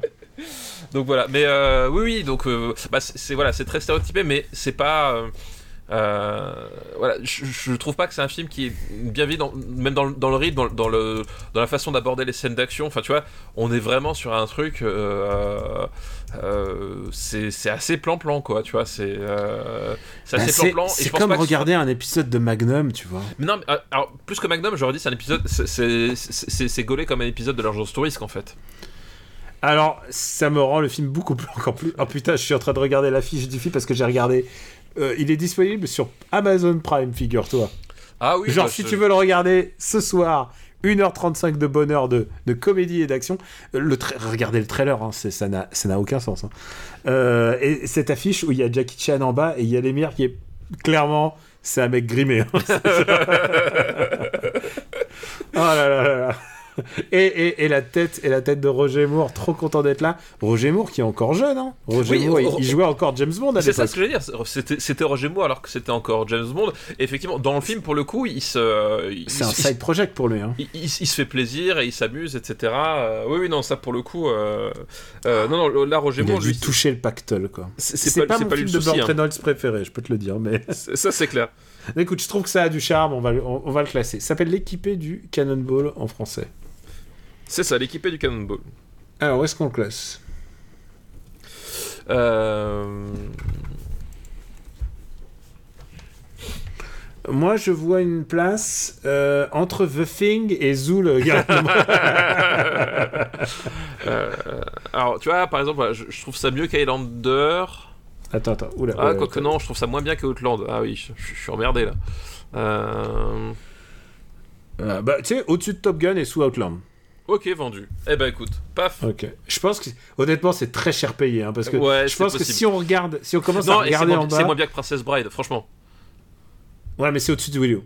Ok, entre Willow et. Princess Bride, Ok, ok. Séparé à tout jamais. L'équipé du Cannonball. Donc disponible euh, sur Amazon Prime. Et en plus, si tu as Amazon Prime, tu peux t'abonner à ton au streamer de ton choix. Au streamer de ton choix, au hasard, euh, voilà. Au hasard, Balthazar, pas de malaise, Blaise. C'est ça. Enfin, pas que tu dises à l'aise Blaise parce que c'est nos camarades d'Alaise Blaise. Faut pas que tu dises cette expression. On les embrasse. Euh, bah non, toi tu les connais pas. Non, moi, moi, j'embrasse personne, tu vois. Moi je suis très, Comme- moi, je suis très, très Covid, hein, voilà, geste barrière, tout ça. Ouais, t'es- bon après t'étais toujours comme ça. Tu sais que j'ai retrouvé, j'ai retrouvé une photo où on enregistrait un podcast et on a l'air malade tous les deux. Je pense qu'on était en train d'enregistrer euh, les, les les Transformers. Ouais. On était défoncés, défoncés de fatigue. et, et honnêtement, on a l'impression qu'on est en train de faire un karaoké mais drogué. Alors je pense que c'était pas loin de la vérité en fait. hein. Je pense que c'était pas. Ça nous, a, ça nous a coûté cet enregistrement de Super Transformers Battle. Ouais. Et euh, je suis en train de me rendre compte que euh, le troisième film de la liste. Attends, attends, non, attends, j'en étais où? J'ai dit quoi? J'ai dit, j'ai j'ai dit, j'ai dit The Fly, euh, Cannonball. Ah, et le, deux, et le troisième film de la liste, on l'a déjà. C'est le flic de Beverly Hills. Ah oui, oui. Ah, qui est quand même d'un autre niveau. Quoi. Qui est quand même, ouais, enfin, qui est quand même. bah, il est entre Karate Kid et The Witness, quoi. Voilà, euh, euh, effectivement. Enfin, Witness tout court, ouais. Ah, du coup, on a un petit peu de, de temps. Euh, bah écoute, on va faire autre chose, hein. Ah bah faisons autre chose. Ah, alors tu veux que je te. Alors, j'ai reçu une liste piège. du 6 février, là, c'est euh, une liste piège, mon gars. Alors, je veux dire, ça va rajouter des devoirs de vacances. C'est une liste qui est désolée par Leto DL. D'accord, merci les DL. Ah, euh, Est-ce qu'on a remercié euh, la personne précédente? Non, on n'a pas remercié, on a été des goujats. On a été des goujats, et alors qu'en plus, nous... c'est quand même une, une liste qui a traversé le temps. hein. Ouais, exactement. On va remercier Lord Toki. Merci Lord Toki pour ta liste. Et maintenant, donc, on passe à la liste envoyé par Leto DL, et c'est une liste qui s'appelle Marc Hamill, Au-delà des étoiles. Oh là D'accord, donc des films avec Marc Hamill, mais qui ne sont pas Star Wars. Ouais, et c'est exactement la phrase qu'il a marquée. D'accord, ok. Alors le premier, ah, il les a mis dans l'ordre de sortie. Au-delà de la gloire de Samuel Fuller. Est-ce que t'as déjà vu ça? Euh, Non, j'ai jamais vu. Euh, ça ne me dit... En plus, ça me dit rien du tout. Je vois pas ce que ça, c'est. Euh, en plus, Samuel Fuller, pour le coup, j'aime bien, mais euh, celui-là, je ne, celui-là, je ne l'ai pas vu. Au-delà de la. C'est un film de guerre. D'accord. C'est eh un, ben, fi- c'est un film de guerre avec Lee Marvin. Ah oui. Alors euh, oui. euh, attends. C'est euh, The Big Red One du coup. C'est The Big Red One. D'accord. Je sais pas du tout qu'il s'appelait Au-delà de la gloire, tu vois. Tu l'as vu par contre, The Big Red One Oui, je, je l'ai- je l'ai vu, ouais. D'accord. Est-ce que tu peux me, me rappeler ce que Big Red... Parce que j'ai aucun souvenir. Euh, euh, bah en fait, on suit une euh, comment s'appelle une une brigade de de, de quatre euh, de quatre soldats. Donc il y a Lee Marvin, donc Mark Hamill. Je me souviens plus qui était dedans. Je me souviens plus qui, qui sont les deux autres. Qui voilà qui. Il y a Robert Carradine, je vois. Ah, Robert Cardin, d'accord. Euh, et euh, qui, en fait, en gros, euh, s'engage dans dans l'armée américaine au début par euh, par par idéalisme, mais disons que par par conviction, et euh, qui vont être trimballés, euh, qui vont être en fait pendant toute la Seconde Guerre mondiale aux quatre coins du globe, c'est-à-dire qu'ils vont se retrouver, ils vont se retrouver en Sicile, en Normandie, voilà, enfin, ils vont se retrouver dans, dans différents fronts et généralement des fronts assez assez assez costauds on va dire et euh, petit à petit en fait en gros leurs euh, leurs convictions euh, vont un peu s'éroder puis vont voilà la guerre va mettre un peu à l'épreuve ce qu'ils ce qu'ils pensent et puis leurs relations entre eux quoi Ah, mais je crois que je l'ai vu. Je crois que j'ai vu. Je suis. Est-ce que ça vaut le coup que je. Peut-être. Parce que ça, je suis sûr de l'avoir vu, en fait. C'est juste que j'ai rien qui me revient là. Bah, en fait, c'est- un, film de Samuel Fuller, donc c'est un film qui est euh, par définition un peu vénère, parce que Samuel Fuller, voilà, c'est quand même un, un réalisateur qui, euh, qui a toujours eu euh, un côté rebelle, euh, voilà, qui a toujours euh, utilisé Bah, il, a, il a un vrai problème avec Hollywood. ça Oui, oui, voilà, il, a toujours utilisé sa, sa caméra pour euh, euh, soit pour dénoncer des choses ou soit pour provoquer quelque chose. Enfin, voilà, c'est un cinéaste, c'est un cinéaste euh, Ah, engagé, mais attends, rebelle. mais il y a des scènes de débarquement Mais oui, aussi. mais oui, effectivement, bah, il se retrouve, il se retrouve en Ils Normandie. sont, En fait, ils sont en Afrique, ils sont. Voilà, C'est ça, ouais. Bon, ok, j'ai vu ce film, juste. Je pense pas être euh, apte à en faire une critique, quoi. Mais, euh, mais écoute, je peux par contre te laisser. euh, et, et je me souviens Ouais, que ah, j'étais tu- choqué tu- par ma- la présence de Marc Hamill à l'époque. Voilà. Et tu peux. oui, mais en plus, Marc Hamill, je crois que ça- il, il joue un, un, un soldat qui. je crois que c'est lui qui refuse. En fait, il y, a un- il y a un soldat qui, qui refuse d'utiliser son arme en fait, et je crois que c'est lui. Euh, qui, euh, qui joue ce personnage-là. Est-ce Et, qu'il euh, joue le, est-ce qu'il joue, parce que c'est autobiographique de Sam Fuller, est-ce que c'est lui qui joue le rôle de Sam Fuller ou est-ce que Ah, alors je connais on, sait- pas. on peut pas savoir. on hein. peut pas trop savoir parce que effectivement je, je connais pas assez bien la vie de Sam Fuller euh, comme ça et euh, je, sais qu'effectivement la, guerre l'avait profondément marqué et que euh, il, est né chez lui euh, un- voilà une, une certaine révolte finalement sur sur le sur le tout ce qui est impérialisme et la folie des hommes etc mais je, je ça je saurais pas dire si c'est est-ce que quelque enfin moi j'ai, moi j'ai plutôt l'impression que c'est plutôt une synthèse de tous en fait parce que en- globalement dans The Big Red One en fait tous les personnages à un moment donné vont, vont traverser une espèce de crise existentielle euh, et vont tous se retrouver finalement face à ce même constat que euh, euh, les hommes qu'ils étaient voilà ne, ne résistent pas par rapport à la, à la pression de ce qu'on leur demande en fait Écoute, j'ai pas de problème que tu classes, c'est juste que c'est moins chaud dans ma tête. Mais si Bah- tu veux, si tu te sens de le classer, bah, après je peux le classer mais je, je l'ai clairement vu et j'ai des bons j'ai des bons souvenirs de ce film mais comme d'habitude et ça c'est un truc qu'on dit souvent dans Super Cine Battle quand on parle de films de guerre c'est qu'un bon film de guerre ça te donne pas envie de faire la guerre et je crois que clairement on est dans ce, ce genre de film il m'a tout, ce film m'a toujours donné l'impression que c'est en fait c'est un film un peu un peu underdog par rapport aux gros films Bah, ça de l'époque c'est qu'il y a eu Apocalypse Now avant c'est ça bah, en fait il, Voilà. il- il souffre un peu de ça c'est à dire qu'effectivement bah, le, le problème c'est quand, quand t'es euh, il y a eu Simino euh, tu vois voilà. quand, quand t'es dans un, un réalisateur qui est en perpétuel conflit avec, avec Hollywood au sens large, hein, que ce soit les producteurs, les studios ou même parfois les acteurs, etc., bah, au bout d'un moment, tu finis par avoir des problèmes à financer, à monter tes films.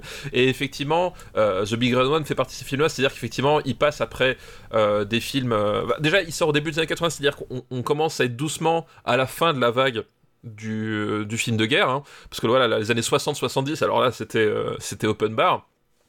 Bah, c'est un peu comme la Russie aujourd'hui, hein. ils, font, des films de guerre, ils en sortent 14 par mois. Bah, c'était un peu ça aux États-Unis euh, années 60-70. Donc là, on, commence déjà à être sur la, queue de comète après ça.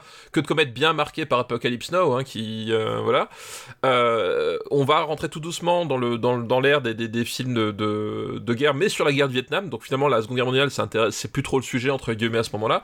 Euh, donc il y a ça, puis surtout, voilà, il, il, il, il, arrive pas à avoir euh, le, le budget, l'équipe, tout ce que tu veux, enfin confortable pour faire le, le film à, grand spectacle, impressionnant. Enfin voilà, il n'y a pas la folie des grandeurs que tu peux retrouver dans, dans certains grands films de guerre de, de cette époque-là, ou même des années euh, précédentes. Enfin, le, jour le plus long pour revenir bien bien en arrière, c'est les années 60.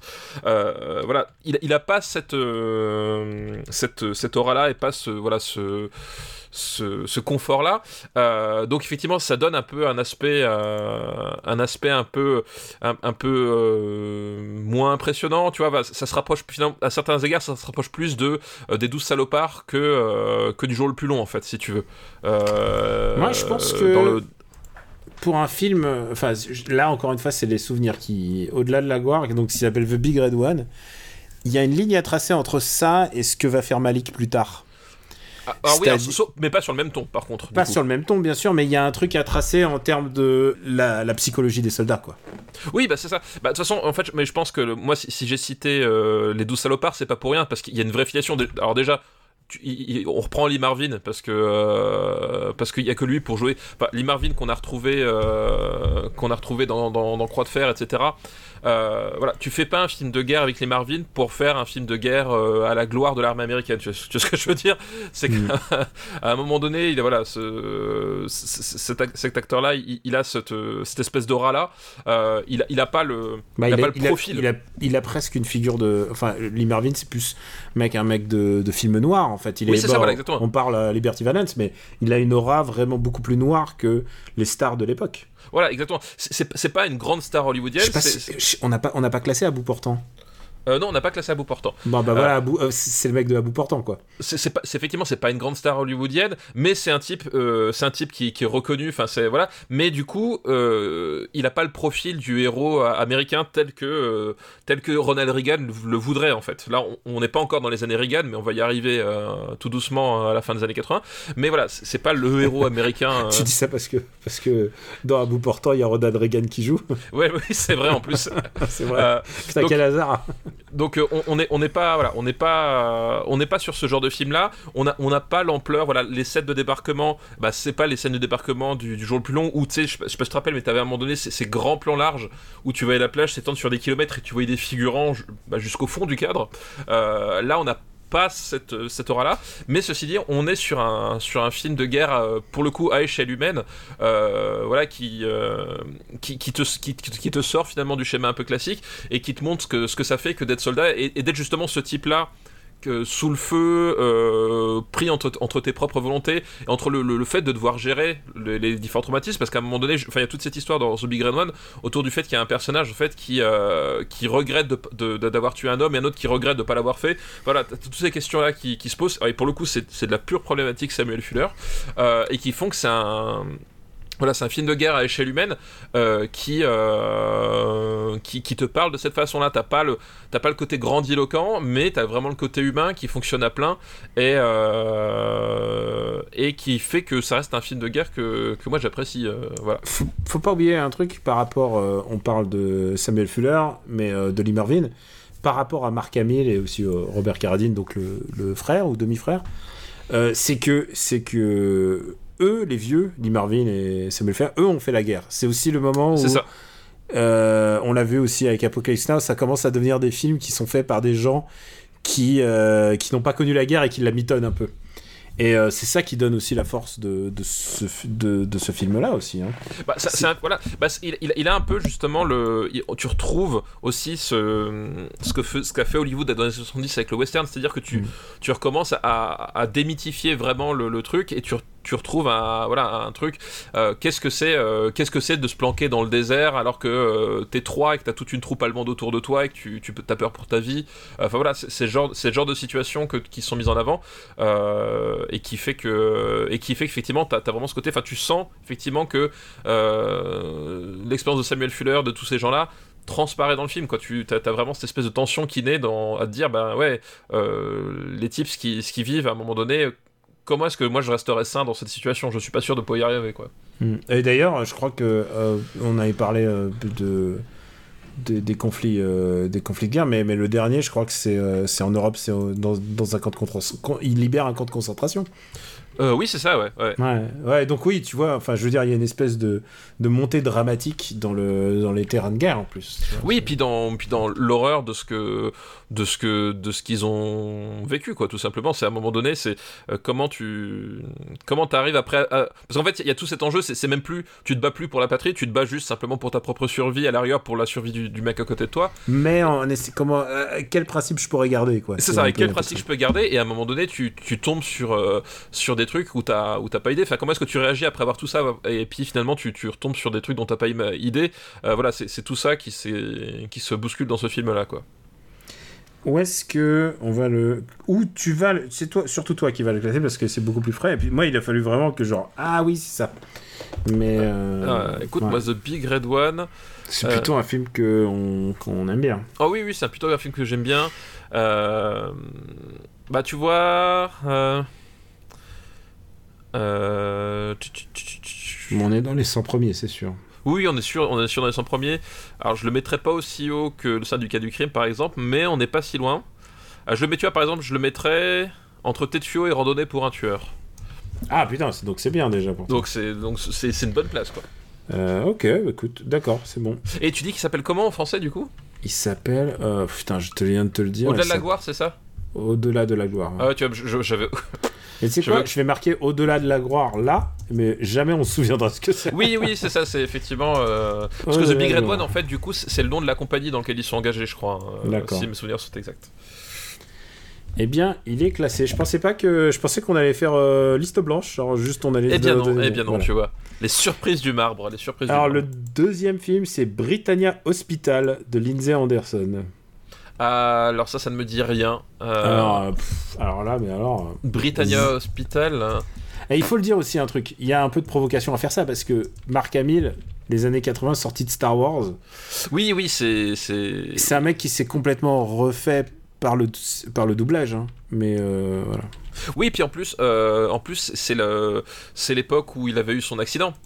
Euh, Alors, est-ce que c'est 82, 83 Si tu vois, c'est, euh, ouais. les années 80, je veux dire, parce qu'il a eu son accident effectivement en Mhm. 82, 83, euh, donc ça l'a aussi éloigné des plateaux. euh, donc je pense que voilà, c'était pas des années faciles pour lui, quoi. Je regarde. C'est entre le retour du Jedi et le. C'est entre le retour et donc accident. Accident, il a eu. En... Avant. Ah, mais attends, non, il a eu son accident en 77 Ah oui, bah, il, il a dû. euh, il, ah a, ouais, tu il vois, a eu. Il a eu moi, je crois à- avait, moi je croyais qu'il avait eu après, juste euh, Ah, moi, je croyais qu'il l'avait eu entre les, entre les deux films. Mais en fait, techniquement, oui, il a eu entre les deux, mais. euh, Oui, ouais, à la sortie du. euh, Mm. Pour moi, c'était suffisamment bien maquillé, et puis surtout, j'ai pas. A- Enfin, je, je savais pas du tout, quoi. En, en c'est fait, des en facts qu'on a appris après. euh, Ce que pour t'as appris nous. après, en fait, en gros, si- quand une fois que tu le sais et que t'es attentif spécifiquement à la, à la, à la façon dont Mark Hamill bouge son visage dans l'Empire contre-attaque, tu le vois en fait.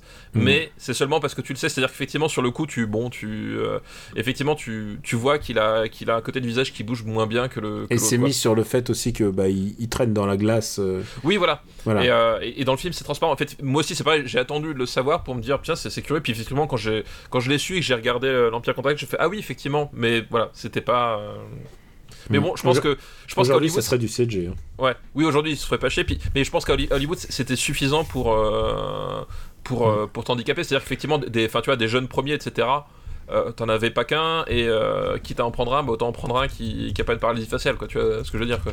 Ouais, Britannia Hospital, donc je le rajoute. Je, je, ne, sais pas, je ne sais pas où est-ce qu'on va trouver ce film. hein. Je, je pense pas qu'il soit dispo sur Britannia. Non mais je sais pas du tout, je sais pas du tout, je sais, je n'ai aucune idée. Non, moi non plus, le titre me dit rien du tout, euh, je sais Non. pas, voilà. Donc euh, je ne saurais, je ne saurais te dire. Et maintenant, on va voir le dernier film qui s'appelle La Chute des Aigles. Alors c'est sans doute un film de guerre, ça. Euh, Ah ouais, alors. euh, avec un titre pareil. Chute des Aigles, euh, c'est un film de guerre, exactement. Euh, je pense que ça se passe pendant la Seconde Guerre mondiale parce que la chute des aigles, ça fait vraiment. euh, voilà. Quand tu dis les aigles, généralement tu penses aux nazis, hein, la plupart Mm. du temps. Marc Hamill joue euh, Freudlich. C'est quoi encore? C'est- Je, je- je n'ai aucun souvenir de ça.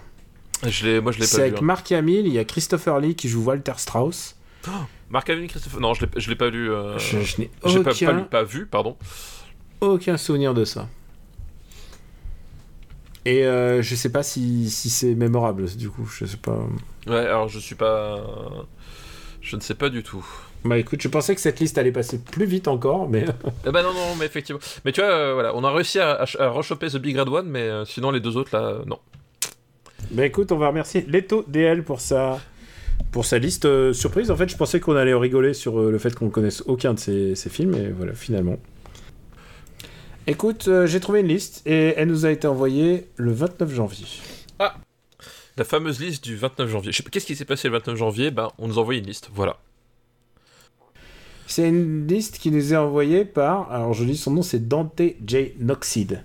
Merci Dante, moi je, je, voilà, je reste, je, je suis familier, je... Le titre de sa liste s'appelle Les farces de l'ordre. Ah, très très bon, les farces Très de bon. l'ordre. Très très bon. Et premier film de sa liste, on vient de le voir.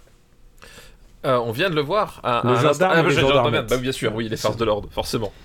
Et le deuxième film de sa liste, et j'en appelle à ta mémoire, parce que pour toi c'est beaucoup plus frais, je suppose. Oula. C'est Police Academy 2.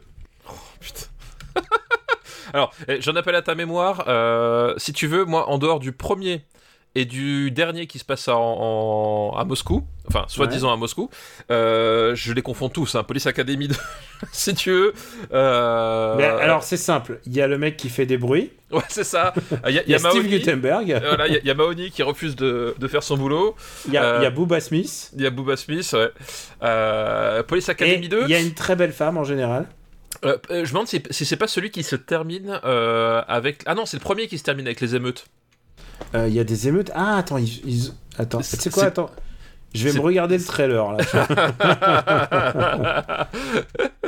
Police Academy 2, euh, ah là là, que, de grands classiques. Ça, c'était à l'époque où, euh, où mon cousin avait son son pote qui bossait dans un vidéoclub. On, je, on les faisait tous tourner, je crois, à la, à la chaîne. ah Le 2, c'est celui où il y a le mec qui est fan d'ar- qui est fan d'armes, il trouve une meuf qui est aussi fan d'armes que lui.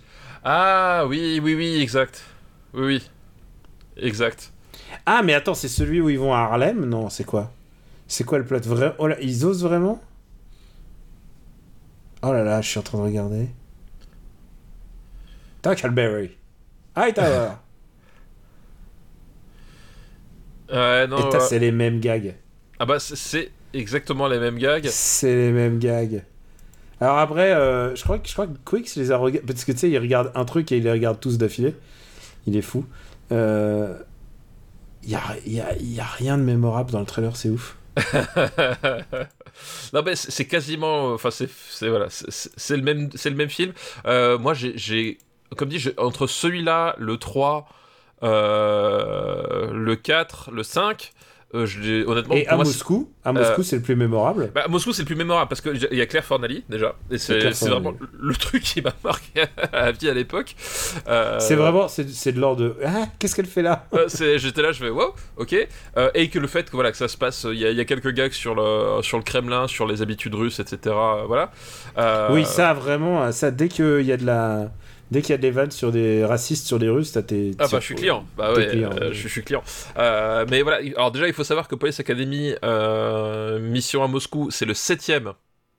Donc, euh, c'est-à-dire qu'avant ça il y en a eu 6 et entre le entre le 2 et le 6, honnêtement, je les confonds tous, quoi. Enfin, pour, enfin, pour- et en- c'est ce que je disais, c'est qu'en fait, à l'époque, nous, on quand, euh, quand on les regardait, on les louait, on, on- on les regardait à la chaîne, tu vois. Et euh, ce qui fait que euh, ça, ça Bah, ils étaient sur la pas, 5 et tu savais qu'ils étaient diffusés genre tous les mardis, t'allais euh, t'allais avoir tous le- les... C'est ça, ouais. Mais comme ils font sur TMC maintenant, sauf que maintenant ils font ça avec le Seigneur des Anneaux, euh, Taxi et, et des, et trucs qui font de l'audience quoi. Et euh, ouais, Aujourd'hui, il n'y a pas de, de chaîne qui... Enfin, ça a quitté un peu le spectre de, du cinéma en fait, tout ça. Oui, alors il y a, y, a, y a encore une chaîne sur le. Comment elle s'appelle Mais qui rediffuse. qui- en fait, ils ont, ils ont 10 films en, boucle, ils rediffusent tout le temps. Euh, comment elle s'appelle euh, C'est un logo jaune, je me rappelle plus. Euh, Mais, mais dans le 2, je crois, je crois me souvenir que le méchant, c'est un espèce de, de gothique qui a une voix euh, euh, pas aiguë, mais s- semi-aiguë, tu vois. Enfin, genre quand il crie, il fait Ah, il crie comme ça. Et, euh, Ah, mais oui. C'est c'est celui-là, en fait. Ah, ah, mais oui, attends, attends, attends, attends, attends. Euh, le- Tu veux, tu veux que je te dise le pitch pour que ça te remémore? Juste Comme ça, tu verras bien le film. Moi je, moi, je me rappelle du méchant, c'est un chef loupard, il va, il va comme ça. Voilà. Les tout frais policiers du premier film sont affectés au commissariat de quartier. Déjà, tu vois ce que ça veut dire. ils, vont en profiter pour nettoyer le quartier, mais doivent vite faire face à la bande de Z, un malfrat notoire. Ouais, mais c'est ça, ouais. Donc euh, voilà, il y le seul truc dont on se souvient, c'est- ce fameux Z qui, qui arrête pas de crier, qui a là, comme ça. Mais Et, c'est celui où euh, ils vont dans le Bronx, c'est que c'est un peu tendax, non? Euh, je sais plus si c'est dans le Bronx, mais ils affrontent une bande de, de malfrats, enfin de voyous avec des euh, vestes en cuir, euh, cloutées, etc., crêtes. euh, et je, et je sais pas si c'est dans le Bronx parce que dans mon souvenir, il y a autant de noirs que de blancs que. et, et surtout, il y a Michael Winslow qui est quand même, pour moi, l'âme du film, qui est le mec qui fait les bruitages, mais il a des scènes de kung-fu. Il a des scènes de kung-fu, exactement. Sauf que lui, il bruite les, les, les scènes de il- kung-fu. il brute les scènes de kung-fu Et- et, je, crois que c'est peut-être le- le meilleur moment du film. Oui, c'est clairement. Ah non, c'est pas celui-là ouais. qui est. euh, Bon, bah écoute. Euh, moi, je me souviens qu'à l'époque, j'étais déçu. j'étais déçu. J'arrivais bah, même à être déçu quand j'étais petit. Non, c'est pas très très bien. euh, C'est pas ouf. Bah, c'est vraiment une redite du premier et, et de nouveau, on a ce côté, euh, ce côté, ce côté empilement de gags, euh, voilà, très inégaux. Euh, et tu l'as dit, il y avait Michael Winslow euh, qui, qui, qui fait le show à chaque fois et qui en fait, lui, toutes ses scènes sont, sont drôles parce que il- ce ce qu'il fait avec, euh, avec son personnage, voilà, c'est. Mais c'est-. Voilà, Mahoney, euh, c'est pas un personnage qui est très très intéressant en fait. Euh, pff, le, le Bah, reste. Mahoney, il est mis là pour que ça soit le. Le, le point, le point de vue pour les gens, quoi, pour Ouais, les. Américains. Ouais. Mais euh, voilà, c'est pas un film où il y a grand chose à, à sauver honnêtement. Euh, et ils avaient déjà pas grand chose à dire avec un film, alors là avec un deuxième, euh, si tu veux, bon, c'est euh, au-delà de la redite, on va dire. Je me demande si c'est possible de le revoir aujourd'hui. Genre, est-ce qu'il y, qu'il y aura des blagues de fellation, là, comme, comme dans le premier? Ah bah ça, ça, ça, c'était rigolo les blagues de, de, de, de la secrétaire sous le bureau. Attends, excuse-moi. ah bah, ça, ouais, un film familial. les- Un film familial. Et qu'est-ce que t'as dit à ton fils euh, quand il dit qu'est-ce qui se passe sous le bureau? Eh ben écoute, je, je lui ai dit qu'elle réparait le téléphone. enfin, Et surtout, et surtout aujourd'hui, tu ferais plus ce genre de vanne, quoi. Genre, tu c'est- Voilà, tu les ferais plus, tout simplement. Donc ouais, il n'y a pas grand chose, grand chose à sauver, euh, à sauver de ce film-là, quoi. Ouais, c'est le moment où ça devient un peu. Un peu Mad Magazine, quoi. C'est-à-dire, c'est, tu sais que tu sais ce que t'auras, et tu l'auras à chaque fois un peu. Pas en moins bien, mais bon, voilà. Non, mais enfin, tu vois, euh, entre en, en l'espace de, parce que en plus, je crois que le premier Police Academy, c'est quoi, c'est 80, c'est déjà le milieu des années 80, je crois. C'est 80, 80, 82, 82 ou quelque chose comme ça? Quatre- je non, crois que c'est c'est même plus- 84. 84, voilà, tu vois. Putain, ils ont mis un an pour le faire. Non, mais c'est ça, c'est qu'il faut, bien se rendre compte qu'entre 80, donc entre 84 et 90, ils ont casé 6 films. Tu vois? Eh, Marvel. Non, Hein mais voilà, c'est- bah, en fait, c'est un rythme de production, c'est- comme les, les slashers à, à la même époque, hein. Ouais. Les, euh, les Freddy, t'en avais un par an, les Jason, t'en avais un tous les 18 mois, euh, etc. Enfin, c'était, euh, voilà, c'était, c'était le, le, le, le- Là, pour le coup, quand on parle de film d'exploitation, bah, c'est ça, c'est que vraiment, il y a un filon, et on va faire en sorte de pas le perdre, et jusqu'à, voilà, et donc tu t'arrives à produire 6 films en 6 ans. Donc, euh, forcément, la qualité, elle est pas, elle est pas toujours au rendez-vous, on va dire. hein. Alors, on va, on va le classer. On va le classer, ouais.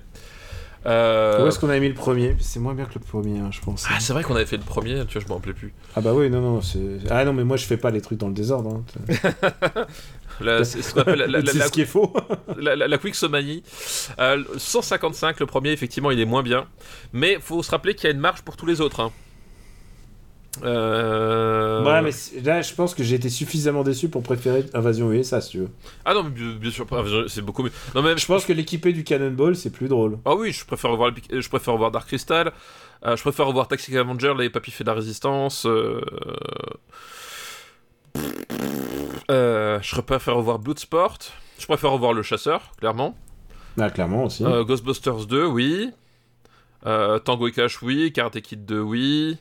Euh, Samurai Cop, bien sûr que je préfère revoir Samurai Cop et Piège mortel à Hawaï. Euh, Nimitz. Garde-toi de la marche pour le troisième film. hein, je peux te dire. Ah Euh, euh, Je préfère revoir Running Man. Non, moi je préfère, je préfère revoir Police Academy 2 à Grand Bleu, je suis désolé. Il est où le grand bleu? Euh, 214. Ah non, mais je préfère revoir Nimitz, attends, t'es fou. Même ah non, mais il y a 3. Howard, Howard the Duck. Bon, allez, sous Howard the Duck, Ah, mais voilà. au-dessus de Vivre pour survivre. Allez, Voilà. hop. Hop. Police Academy 2. Et on a fait beaucoup de films aujourd'hui. Eh oui, t'as vu ça? Voilà, les C'est gens se plaignent. C'est peut-être parce qu'on, c'est des grandes sagas qui prennent fin avec la, c'est ça. C'est, on est quelque part, effectivement, sur le champ du cygne. De, certains de- cinémas. de certaines grandes franchises. Alors prépare-toi, on va s'attaquer à un film. euh, dernier, je pense que ça va être le dernier film d'aujourd'hui. Euh, un film d'une grande franchise. Oula, j'ai peur. Une grande franchise comique. On va attaquer. Je crois qu'on n'en a jamais fait. Y a-t-il un flic pour sauver la reine? Oui, c'est, le dernier, la flic pour sauver la reine? Bah non, non, parce qu'il y Ah a-t-il non. un flic pour sauver le président? Ah oui, oui, d'accord, voilà. Mais Bah, c'est ah, une franchise qui prend le relais. Oui. Alors, je, je t'avoue que euh, là, l'ordre de- de- des films. pff, Bah, c'est y a-t-il un flic euh, Bah après, ils ont tous des noms. C'est Naked Gun, le premier. Ensuite, c'est Naked Gun 2 points et demi. Ensuite, c'est Naked Gun 33 un tiers. Ah oui, c'était ça, oui. Et je crois Oui, que c'est sauver la reine, sauver le président et Hollywood. sauver Hollywood. Ah, c'est celui avec la. euh, attends, pardon, mon casque. est- Mon Il a casque tout est- cassé. C'est débranché juste à ce moment-là. C'est celui avec la... le zizi tordu, je crois, Hollywood. Euh, oui, c'est ça, voilà. Oui, il, me- il me Ouais, semble. ça, c'est pas très, pas très drôle, ça. Euh, alors, pas très drôle, bah. il- Comment dire? Bon, allez, Euh. on va commencer par le premier. On va pas. Alors, c'est l'histoire de Frank Drebin, un policier, euh, un policier de, de Haute-Savoie. Pourquoi de Haute-Savoie Euh, un déjà, film, donc, Alors, déjà, il avec- est pas alcoolique, alors il peut pas être policier en Haute-Savoie. Ouais. Oh, arrête. Mais euh, il est, euh, c'est Leslie Nielsen, donc, Oui. Qui est au firmament de son, talent. C'est ça, et là, du coup, euh, et euh, du coup, euh, le truc, c'est qu'il y a la reine d'Angleterre qui arrive à Los Angeles, puisque ça se passe à Los Angeles, et du coup, lui, il est, enfin, je sais plus s'il est chargé ou je sais plus si, enfin, bref, il se retrouve à devoir défendre la reine d'Angleterre. Voilà, le truc, c'est que c'est un policier extrêmement maladroit et pas très malin, il faut bien dire ce qui est. Évidemment, il va y avoir moult gags, euh, voilà, et, et situations gênantes, euh, notamment avec la reine d'Angleterre. Et, euh, et voilà, ouais, c'est. Et c'est un film des As, donc, Oui. dont on a souvent parlé. Zucker, Abraham Zucker. Zucker, Zucker, Abraham Zucker, et qui, qui était plutôt, qui avait le vent en poupe et qui ont fait quand même la série des Airplanes. Donc, euh, euh, y a-t-il un pilote Voilà, dans l'avion? Vous pouvez voir, hein, les y a-t-il, c'est quand même un Oui. truc assez facile à identifier dans la traduction. C'est ça. C'est Euh, ça. je crois qu'on n'a pas vu euh, Airplane 2, Non, on n'a pas fait Airplane 2, non. Non, non. qui est le meilleur de la saga, bien sûr. Euh, voilà. Il y a aussi, c'est fi- un film avec O.J. Simpson. C'est vrai. Alors, tu sais quoi? J'étais en train de penser à un truc. Tous les films avec O.J. Simpson ont vraiment mal vieilli. Euh, Bah, dis- disons que, euh, disons que oui, c'est- compliqué aujourd'hui de revoir un film avec O.J. Simpson sans penser à ce qui s'est passé, quoi. Surtout que là, on est dans le, le truc qui est censé être gros délire, quoi. Oui, oui, bah oui, oui. de- euh, Alors du coup, non, c'était pas encore l'affaire O.J. Simpson. Donc à l'époque, euh, voilà, c'était pas, c'était pas l'actualité. Mais je crois que il a, quand il a tourné, il joue encore dans Y a-t-il un flic pour sauver Hollywood. hein. Hmm. Et euh, là, par contre, je crois que l'affaire O.J. Simpson euh, battait son plein en fait. Euh, donc, Ah, il euh, n'avait pas débarqué à ce moment-là? Alors, je, je- je- il me semble pas. Faudrait vérifier parce que j'ai plus le. Parce que il me semble que l'affaire J. Simpson, donc c'est 94-95, et y a-t-il un flic pour sauver Hollywood? Je crois que le film sort à ce- plus ou moins à ce moment-là dans mon souvenir. Mais ce sera peut-être à, à vérifier quoi. Et on n'a pas parlé du love interest de, de Leslie Nielsen, qui est Priscilla Presley. Ah oui, c'est vrai, euh, je m'en serais pas rappelé, mais exact, oui, oui. Ah si, si, moi je me souviens bien. Ce qui est donc l'ex-épouse de... euh, c'est la fille de Elvis, De Elvis. Presley et l'ex-épouse De Michael de- Jackson. de Michael Jackson. Si, je me, si je me trompe pas. Non, non, c'est ça, exactement, tout à fait. Voilà. Qui, est, qui a l'air euh, qui a l'air compliqué comme fille. Ouais, bah oui, bah en même temps, euh, elle- elle a- je pense qu'elle a, elle a traîné dans des milieux qui n'étaient pas forcément euh, Ouais. euh, très sains non plus. Notamment Euh, à la scientologie. Voilà, notamment la Scientologie. Voilà, je pense que le rapport avec son père devait être compliqué. Se marier avec Michael Jackson à l'époque, je pense que voilà, c'est pareil, ça devait pas être euh, euh, quelque chose. De... Voilà, donc effectivement, je pense qu'elle a, elle a à minima des circonstances, on va dire atténuantes, mais du coup, ouais, elle n'a pas la réputation d'être une fille euh, facile à vivre. Et en fait, quel- c'est l'adaptation d'une série qui s'appelle Police Squad. Est-ce que tu avais vu à l'époque Police Squad? Euh, non, pas du tout. Non. Alors, la VF, tu sais qui était assu- avait assuré la VF à l'époque? C'était les, les nuls. Ah d'accord, ouais, euh, Ouais. je- ça me dit, mais ça me dit rien du tout quoi. Bah, c'est une série dans laquelle, en fait, ils les As avaient créé leur, leur forme d'humour, quoi. D'accord, ok. C'est euh, la série, euh, tu vois, c'est comme, euh, je sais pas, c'est comme la bande à Fifi, le Grand Journal, Ouais. ce qu'ils faisaient, bah, l'origine, c'était dans le Grand Journal, quoi. Ils se mettaient des D'accord, ok. poulpes dans les, dans, dans les frocs, et voilà. Grand, grand moment d'humour, bah, ils se sont dit, on va en faire du cinéma. Euh, ouais. Et du coup, euh, est-ce que, est-ce que tu aimes ce Y a-t-il un flic pour sauver la reine?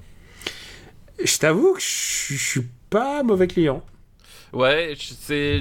Moi, je suis pas archi. C'est- Et tu sais quoi? Je pense que la suite est mieux. Alors, je la- pense que Président est plus rigolo. Euh, Peut-être. Alors, moi, je, je, je suis pas ultra fan de. Des Y a-t-il un flic pour sauver le. Y a-t-il un flic, en fait, tout simplement Euh, Je préfère Airplane. Je préfère, en fait, là déjà, ils étaient déjà passés à autre chose. ouais. Bah ça, c'est qu'en fait, le, truc, c'est que euh, quand y a-t-il un flic pour sauver, euh, y a-t-il un pilote pour sauver l'avion, donc Airplane, euh, voilà, il y avait, il y avait un peu l'effet de surprise, en tout cas de, de, de- de mon côté, etc. Et ils ont, voilà, ils ont posé plein de gags. Et le truc, c'est que on, ah, par la suite, ça fonctionne beaucoup, je trouve, dans la redite. Et euh, et les y a-t-il un flic, euh, pour, c'est pareil. Surtout qu'en plus. à l'époque, si tu veux, les, les, les- films de les films d'action, les, les buddy movies, etc. étaient déjà euh, avaient déjà leur dose d'humour et tout en, en eux. Tu vois, ce que je veux dire, c'est que il y avait un truc qui fonctionnait, euh, le, la, la, la, la formule qui, qui, qui parodiait se prenait déjà pas forcément beaucoup au sérieux à la base en fait. Et ce qui fait que euh, ça fonctionne moins bien que dans le, le film catastrophe qui là pour le coup est un genre ultra sérieux machin. Euh, dans, là, le- je- dans lequel ils utilisent quand même. Il y a George Kennedy quand même, qui était dans Oui. Airplane. Voilà, qui était dans Airplane, exactement. Mais- Airplane, Airport, pardon. Airport. ouais. Putain, Euh, je... faut faire qui était, attention. c'est- qui, qui était le pilote de Airport, effectivement. Euh, et, et- et là, en fait, on, on- on fonctionne sur un, sur un genre qui parodie un genre qui déjà se prend pas trop trop au sérieux. Et ce qui fait que euh, je trouvais que ça fonctionnait moins bien, en fait. Et euh, alors, il y, a eu- il y a eu plein de plein d'essais comme ça. hein. J'ai revu euh, récemment Alarme Fatale. On en parlera peut-être un jour dans les années 90.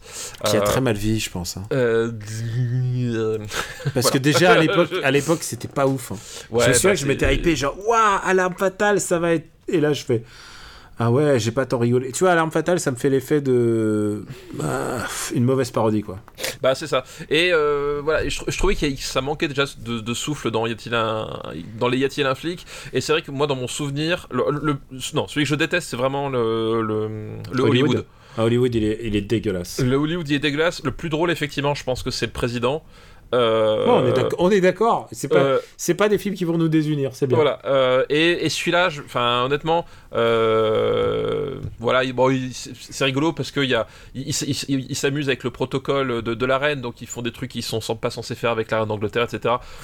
Bon, c'est, Ouais, à un moment, pouf, elle tombe. Enfin, Voilà, c'est, pas super. c'est exactement ça.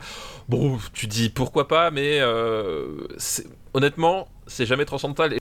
Hollywood, ce qui est rigolo, c'est qu'il y a les, les- il y a les caméos. Et puis il y a aussi, je me souviens, je crois qu'il y a une, il y a toute la scène du landau de des incorruptibles, quoi.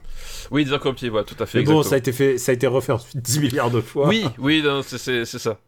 Euh, et ouais, et là, bon, c'est- un film, euh, je, je pense que, je- honnêtement, je, je l'ai pas revu depuis très longtemps, mais c'est pareil, c'est pour le coup un film purement des années vidéoclub. Hein. Euh, Ouais, c'était la 5, ça. bon. Ouais, vraiment un film euh, vidéoclub. Euh, je pense que euh, tu me remets à l'époque à euh, 9-10 ans, euh, voilà, dans une après-midi vidéoclub au milieu de, euh, de 36 autres films euh, que je voyais à la chaîne. Je crois que le dernier film que j'ai vu de Zucker, c'est c'est Scary Movie. Il avait fait genre Scary Movie 3. Ah oui, c'est ça, oui, je crois exact, ouais, tout à fait. Mm. Euh, voilà, je trouve à l'époque ça passait, mais je pense que voilà, honnêtement, j'essaie je- j'essaie de me rappeler du film et de ces trucs, et bon, je pense pas que ça, ça a super bien vieilli quoi. Non. Je pense pas non plus. Je pense que. Et surtout celui-là, en fait. Celui-là, il est. Tu te souviens Bah, celui-là déjà, c'est celui que scène j'appréciais le moins à l'époque, donc euh, Tu te souviens de la scène d'intro ou pas? alors.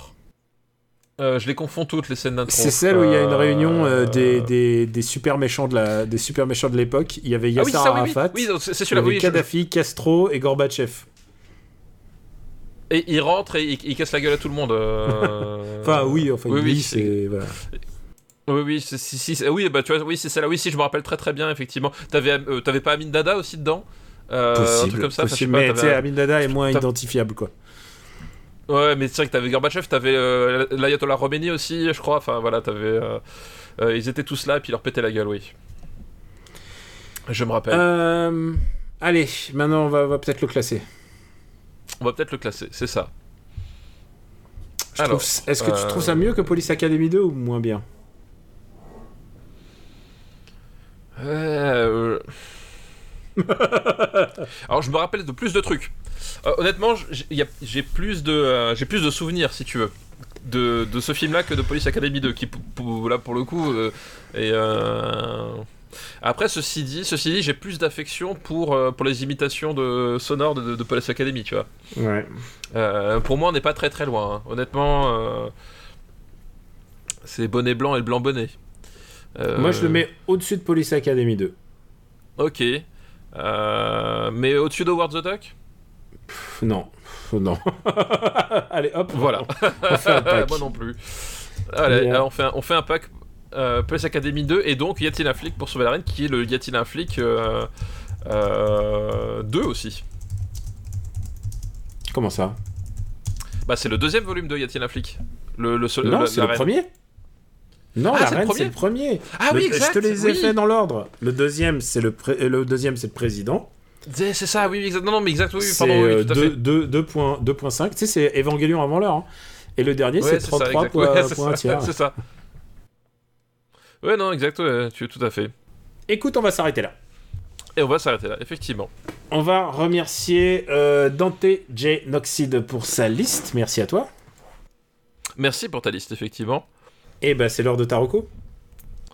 Euh, et ben écoute, Marocco, euh, la dernière fois j'étais parti sur une Rocco euh, du cinéma indien, et ben on va rester euh, sur le même continent, le même pays, mais cette fois ça, va une Rocco de rock indien, figure-toi. C'est pas quelque chose de, banal parce qu'il n'y en a pas énormément qui arrivent jusqu'à jusqu'à nos oreilles. Mais Marocco c'est Rakshak, le, premier album du groupe B- Bloodywood. Euh, voilà. Euh, et alors Bloodywood, c'est c'est rigolo parce que c'est un. Tu, l'entends, tu l'entends à leur nom. hein. Du coup, c'est des, c'est des, des gens avec un, certain humour. Euh, c'est un groupe en fait qui a qui a qui s'est fait une renommée à la base sur sur YouTube. En d'abord en reprenant des, des chansons. Un peu, enfin un peu traditionnelles, un peu ringardes, euh, indiennes, mais version euh, version métal. Puis après qui ont commencé à refaire des, reprises d'autres chansons avec un panel euh, plus large avec leur propre son. Puis puis en fait le, le- truc c'est que ils ont commencé à avoir une renommée et un jour ils reçoivent un ils reçoivent un, mail de d'un manager qui leur dit bah écoutez les gars moi je peux vous proposer de faire une une tournée en Europe avec une date au Wacken et alors je sais pas si tu si tu je pense pas que tu es familier avec le avec le, le- les choses mais le Wacken c'est si tu veux un des, festivals les plus incontournables de toute la scène euh, rock metal euh, en Europe. Voilà t'as as le Hellfest bah t'as le, t'as le Wacken en, Allemagne c'est un truc euh, voilà c'est des festivals avec des affiches monstres euh, voilà où, euh, généralement les, gens se battent pour avoir des billets. Donc eux leur, première tournée se termine par le Wacken et l'astuce c'est que quand ils reçoivent ce courrier quand euh, ils organisent la tournée ils avaient jamais joué sur scène en fait. C'était des mecs qui faisaient, qui faisaient leur reprise dans leur, appart euh, sur YouTube et qui, euh, et qui voilà, faisaient ça pour, se marrer, puis ça marchait, et puis voilà, puis d'un seul coup ils reçoivent un courrier en disant bah, dans, je sais plus, c'est dans, un an ou dans 12, dans 10 mois, euh, vous êtes au Wacken. en fait, les types ils ont dû, ils ont dû devenir un groupe finalement en l'espace de, quelques mois pour pouvoir faire une prestation sur scène qu'ils avaient, qu'ils avaient jamais fait. Et, et le fait est que du coup ça leur a mis le pied à l'étrier parce qu'ils ont fait leur, leur, prestation et ça s'est super bien passé. Et du coup, euh, et donc ça c'était avant le confinement, donc c'était, je sais plus, c'était en 2017 ou 2018. Et depuis, ils ont bossé sur leur propre album et leur propre, propre son. Et donc, l'album qui est sorti là le 18 février dernier, donc, qui s'appelle Rakshak, euh, et qui est un album bah, qui, euh, qui globalement déchire bien sa race, en fait. Euh, voilà, c'est un, bah, un peu comme, les, comme certains groupes venus de Chine ou de, ou de Mongolie, c'est-à-dire que c'est du euh, c'est des racines métal qui vont à la fois, euh, on va dire, de, de, Rage Against the Machine à Sepultura, en passant, je trouve aussi, par le, le visual Aiki. Donc le visual Aiki euh, représenté par, par X Japan, en fait, y a, je trouve qu'il y, y, y, a certaines sonorités qui, qui, font très très X Japan dans leur, dans leur son, avec toute une composante justement indienne, c'est-à-dire que tu vas avoir de, des grosses guitares, de, grosses batteries, un, un, mec qui fait le chant, chant rap, mais en même temps, tu vas avoir l'utilisation d'instruments typiquement, enfin traditionnels indiens, tels que tels que des tambours, tels que des, des harpes indiennes ou des ou des flûtes indiennes. Euh, et en, fait, ça fonctionne vraiment très très bien. Euh, voilà, il y a des il y, y, a des chansons euh, sur ce sur ce disque là que quand je, depuis que je les ai découverts, je les écoute vraiment en boucle parce que je trouve que euh, je trouve que ça, ça pulse vraiment. Il y, a, enfin, il y a vraiment un truc qui fonctionne très très bien dans la prod, euh, dans l'efficacité des riffs, dans la complémentarité des, des deux chanteurs. Euh, voilà, il y a vraiment un truc qui, qui est vraiment super. Ça, ça, ça fout la, ça fout la, la pêche quoi. C'est vraiment un disque qui fout vraiment la pêche et qui est vraiment cool. Et en plus. Euh, ce qui est, intéressant, c'est que justement, ils sont, enfin, ils, avaient, enfin, ils sont un peu nés, entre guillemets, d'une, euh, d'une blague, mais c'est que du coup, sur leur, disque, tu retrouves à la fois ce côté, euh, ce côté bon esprit qu'ils, ont de leur début, et en même temps, t'as, as quand même un, une vraie conscience de, parler un peu de, euh, problèmes euh, politiques ou sociétaux indiens mais qui sont quand même relativement universels aussi. Euh, donc voilà donc ça fait voilà ça, à l'époque où on, va avoir des, groupes de métal qui, vont jouer avec le président de la République et qui vont dire après ouais mais non mais c'est pas du tout politique comme acte. Euh, bah là on a un peu l'inverse c'est à dire c'est des c'est des types sortis de nulle part et qui voilà et qui euh, et qui font du, bon gros son et qui aussi parlent pas que juste de, faire la fête ou de choses comme ça. Donc c'est c'est vraiment assez cool. Et voilà c'est un album de 10 titres et je, je le trouve vraiment réussi euh, certaines chansons sont un peu moins que d'autres, mais globalement, je trouve qu'ils s'en sortent vraiment très très bien. Et c'est le disque qui tourne en boucle chez moi en ce moment. Donc, euh, Rakshak, voilà, si vous avez l'occasion d'écouter, bah, évidemment, ils sont sur toutes les plateformes. Euh, mais pour le coup, là, on parle vraiment d'un petit groupe de New Delhi. Si vous avez l'occasion d'acheter les disques, euh, ça, fait toujours un bonus qui est quand même plus direct pour eux. Malheureusement, les vinyles sont épuisés sur leur site parce que, en fait, le jour où j'ai découvert ce groupe, c'était quelques semaines avant la sortie de l'album bah, les précommandes, euh, ils, ont imprimé les vinyles, mais ils en ont imprimé, je sais pas, peut-être 1000 ou voilà, pas plus que ça. Et donc, euh, il y en a plus, donc j'attends une réédition. Et surtout, euh, Bloodywood est en concert à Paris le 22 mars. Et pour nos amis alsaciens, ils sont en concert euh, pas loin de Bâle, donc en Suisse, mais Bâle pour le coup c'est très très près de Mulhouse. Euh, je crois que c'est le 20 mars. Et euh, voilà, s'il y a vraiment un truc, euh, je pense que vous devez voir sur scène. En plus, là pour le coup, c'est pas forcément sur des grosses scènes, donc c'est l'occasion de découvrir un, du, du, du, vrai gros son sur des petites scènes avec une, une ambiance vraiment cool. Ben c'est l'occasion. Moi je pourrais pas y aller parce que le 22 mars, ben c'est en semaine et, et c'est sur Paris. Mais si vous, vous avez l'occasion, voilà. voilà c'est compliqué. Deux, défauts. Hein. Voilà, c'est quand même deux gros défauts. Euh, je, je, guette un, éventuellement une, une, une tournée peut-être pour l'année prochaine où ils passeront peut-être par Lyon ou peut-être par euh, voilà, je ne sais pas. Mais en tout cas, si vous avez l'occasion d'y aller et que vous aimez le gros son, euh, voilà, c'est une roco euh, qui bah, qui fout le qui fout le peps en fait et qui et qui fait du bien. Donc voilà, Rakshak par C'est bien ces trucs, ça s'appelle quoi? Des... Tu redis, redis le mot, des concerts? Des concerts, ouais, c'est un truc de fou. Hein. Euh, Dis-moi, Loulou, euh, bah moi c'est l'heure de mon de Marocco et je vais recommander un jeu, un jeu dont on a déjà parlé, dont on a beaucoup parlé toi et moi en privé. Ah, je ne t'entends plus, ça coupe. Allô. Voilà. C'est vrai, c'est ça qui est drôle. Ça a vraiment coupé Ça a vraiment coupé. bon, écoute, euh, coupe, coupe, c'est pas grave.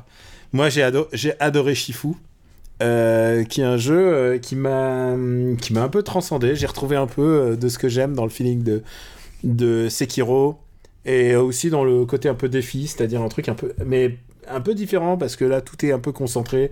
Euh, ça demande d'apprendre un peu par cœur, mais en même temps d'avoir un petit peu d'adaptabilité. Je sais que toi, tu l'as testé pour Gamecult et t'as été modérément emballé. Moi, j'ai vraiment été euh, plus qu'emballé. Euh, je, je, je vous invite à l'essayer au moins parce que c'est vraiment. Ouais, il y a du défi, il faut s'accrocher, mais euh, en fait, je crois que j'ai complètement trouvé le, le, le feeling. Le... Je sais pas si c'est le fait d'avoir fait 8 ans de kung fu dans ma vie euh, qui m'a plongé là-dedans, mais en tout cas, c'est une vision un peu euh, brochette fromage du, bah, de l'Asie. Hein. C'est vraiment un fanfic. Un peu. de- Ouais, complètement. c'est complètement. Un peu. c'est une vision fanfic du, de, bah, de tout ça, mais, mais en même temps assez réjouissante. Le seul truc que je trouve vraiment un peu dommage, c'est que bah, c'est une version anglaise et il paraît qu'il y aura une version chinoise euh, ensuite, parce que ça ça, ça, ça te fait un peu sortir du truc. Au moins une version avec des japonais qui parlent japonais et des chinois qui parlent chinois, ça aurait été rigolo. Mais, euh, mais ouais, non, j'ai été très, euh, j'étais très surpris en bien et, euh, et, et j'ai adoré, adoré le jeu, donc je ne saurais que vous le recommander. Stéphane vous dirait, essayez avant de, de- c'est ce que tu dirais. Alors, je crois pas ait, je, je crois pas qu'il y ait de démo. En fait, moi, j'ai, enfin, Ouais. moi, c'est un jeu. Je crois que j'ai su garder mon professionnalisme, mais c'est un, un jeu que j'ai détesté parcourir vraiment. Euh, Parce que tu disais, c'est Sekiro. En fait, pour moi, c'est effectivement Sekiro sans euh, sans le talent en fait de sans le talent au niveau de tout ce qui est signe de tout Mm. ce qui est euh, de tout ce qui est euh, lisibilité et de tout ce qui est justement pattern en fait. Ah, bah, Euh, c'est- c'est- et je, je peux te reconnaître que c'est un jeu indépendant et que Voilà. et qu'il y a et- sans et- doute un peu de ça, mais, en mais, fait, mais moi, ça boxe pas dans la même catégorie. Enfin, je veux dire, il a Bah été oui, fait avec le, il a été fait dans tout- le, c'est tout mon avec- problème en fait. avec 1% du budget de Sekiro. Quoi. Bah ouais, mais, mais le problème c'est qu'à un moment donné, il a, il a la même intransigeance et la même exigence, sauf que en fait, euh, t'as pas les moyens de répondre à cette exigence. euh, tu vois, t'as t'as pas, t'as pas, t'as un côté très mécanique en fait dans le jeu. Et moi, c'est ce qui, c'est ce que j'ai détesté, c'est qu'au bout d'un moment, euh, j'avais vraiment l'impression que le jeu se foutait de ma gueule en fait. Euh, tu vois, c'est comme le mec qui dit, oui, bah écoute, tu vas, tu vas prendre, tu vas prendre ta bagnole et tu vas monter sur cette montagne avec un mètre de neige et tu vas traverser, sauf qu'il te file une Twingo, tu vois. Ouais, effectivement, une, Twi- une Twingo sur les pneus neige, c'est un peu la sensation que j'ai eu quoi. Et, euh, et, et quand le mec, tu vas lui dire, tu lui fais, bah, j'aimerais bien avoir des pneus neige, il fait, non, ta gueule, monte, euh, tu, tu, tu vas y arriver. Et en écoute, fait, écoute, c'est cette moi, sensation que j'ai eu, quoi. Moi, moi, j'y, moi, j'y suis arrivé. J'ai, j'ai, j'ai été complètement en osmose avec le projet. Et, euh, et j'y suis allé jusqu'au bout. Et j'ai, j'ai, j'ai- je peux te dire que moi, j'ai vraiment pris mon pied, quoi. C'est Ah, vraiment. moi, aussi, je suis, moi, moi, aussi, je suis allé jusqu'au bout, mais, euh, euh, mais le, le le truc, je pense que si j'avais pas eu le tester, jamais je serais allé jusqu'au bout parce que ça m'aurait fait chier, en fait. Et le fait Ouais, est que quand bah une voilà. que j'ai fini. C'est- et La, la- la pre- le- la preuve, c'est que, c'est que 8 ans de kung fu ont suffi pour que euh, je, je- j'arrive à fusionner avec le, le projet.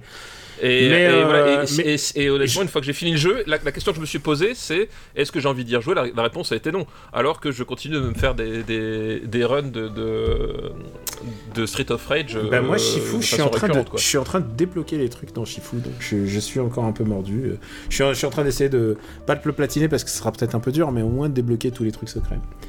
Voilà, donc ça sera ma recommandation. C'est je sais pas celle de Stéphane. Et mais en même temps, moi je connais pas les groupes musicaux Ah, qui recommandent. hein. Ça se trouve, les groupes musicaux ils sont affreux. on vous embrasse très Bah, fort. attends, quand on, connaît tes, quand on connaît tes recommandations musicales, bon, c'est sûr que. Alors, pas tu le sais même, quoi, euh, l'avantage, c'est que je fais très rarement des recommandations musicales, donc je- j'essaie d'être très très sûr de mon coup quand même. Je fais pas, je fais pas ça au hasard. Euh, C'était Super Ciné Battle, euh, bah, vous vous connaissez euh, la règle, on attend vos listes, Euh, on va encore continuer quelques émissions les années 80, et on vous rappelle que le prochain fournée de Super Ciné Battle, on va tirer au hasard. Et Eh oui, et oui, bah comme on a fait là, en fait, effectivement, on va, on voir euh, notre, chapeau magique duquel on va tirer la décennie.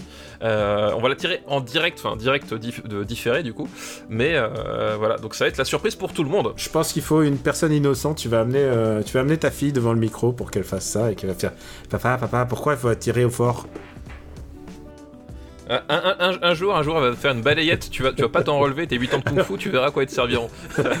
Sa fille, littéralement, elle fait 4 têtes de plus que moi et 2 têtes de plus que toi.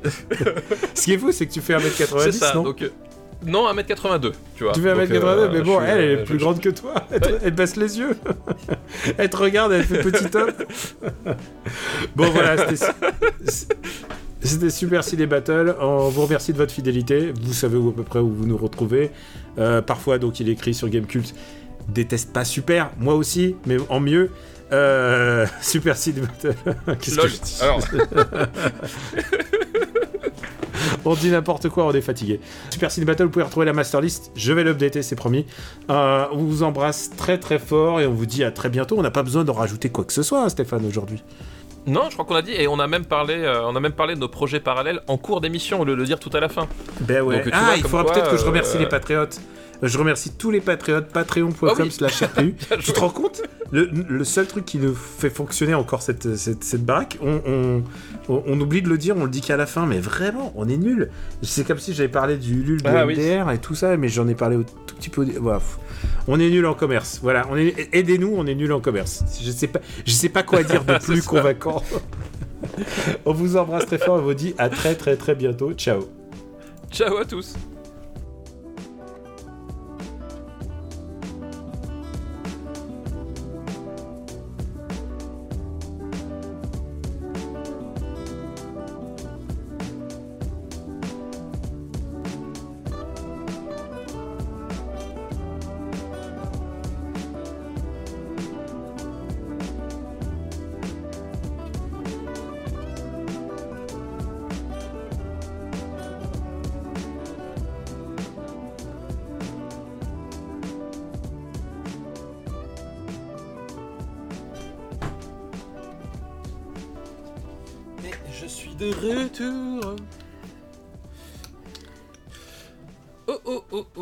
Want you back.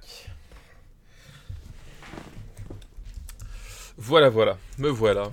Euh, attends, je suis en train de refaire. Je suis en train de me faire.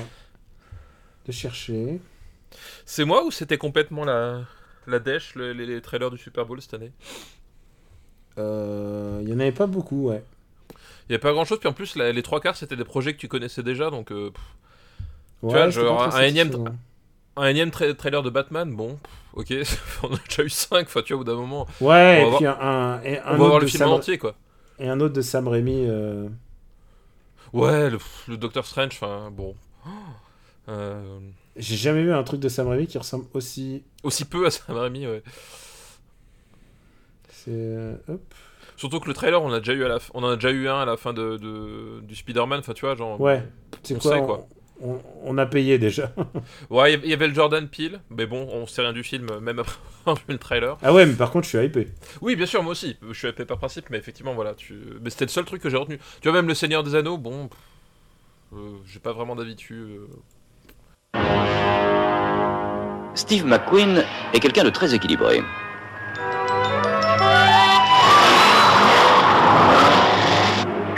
Il a des yeux d'aigle, des poings de boxeur. Il est solide comme un roc. Il n'est plus aussi rapide qu'autrefois. Mais ça le rend plus humain. Son métier, chasseur de primes.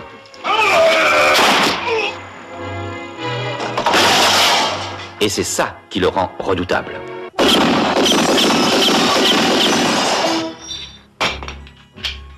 Monsieur Thorson, le meilleur chasseur de primes. Le shérif veut vous voir. Parle. Écoutez, shérif, j'ai fait plus de 2000 kilomètres pour le ramener, alors... Au revoir, monsieur Thorson. Au revoir, shérif.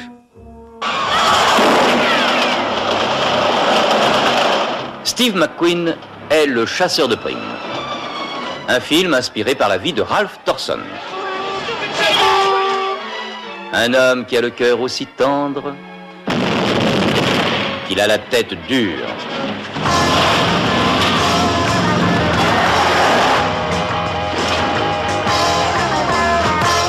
Ce n'est pas un flic, c'est le dernier chasseur de primes.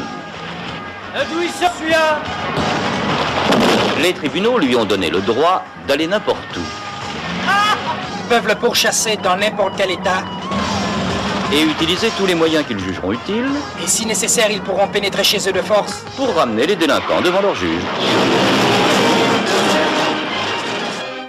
Oui, je vais te descendre. mais cette fois c'est le chasseur qui est pourchassé par l'une de ses anciennes proies. Tu sais comment t'en servir Oui. Bon, le chargeur est plein. Bang, bang, bang, bang. D'accord Agression, tentative de meurtre, vol à main armée, un jeune homme comme il faut. Ralph n'ironise pas, il est gentil, sans doute un peu déséquilibré. Et il s'est tiré aussi. Je t'assure qu'il ne demande qu'à revenir. Tu verras comme il sera content de te voir, de discuter. Vous deviendrez des amis. Quand il se met en chasse, aucun malfaiteur ne peut lui échapper. Jamais. C'est impossible. Sauf s'ils parviennent à l'avoir les premiers. Ce chasseur de primes, c'est Steve McQueen.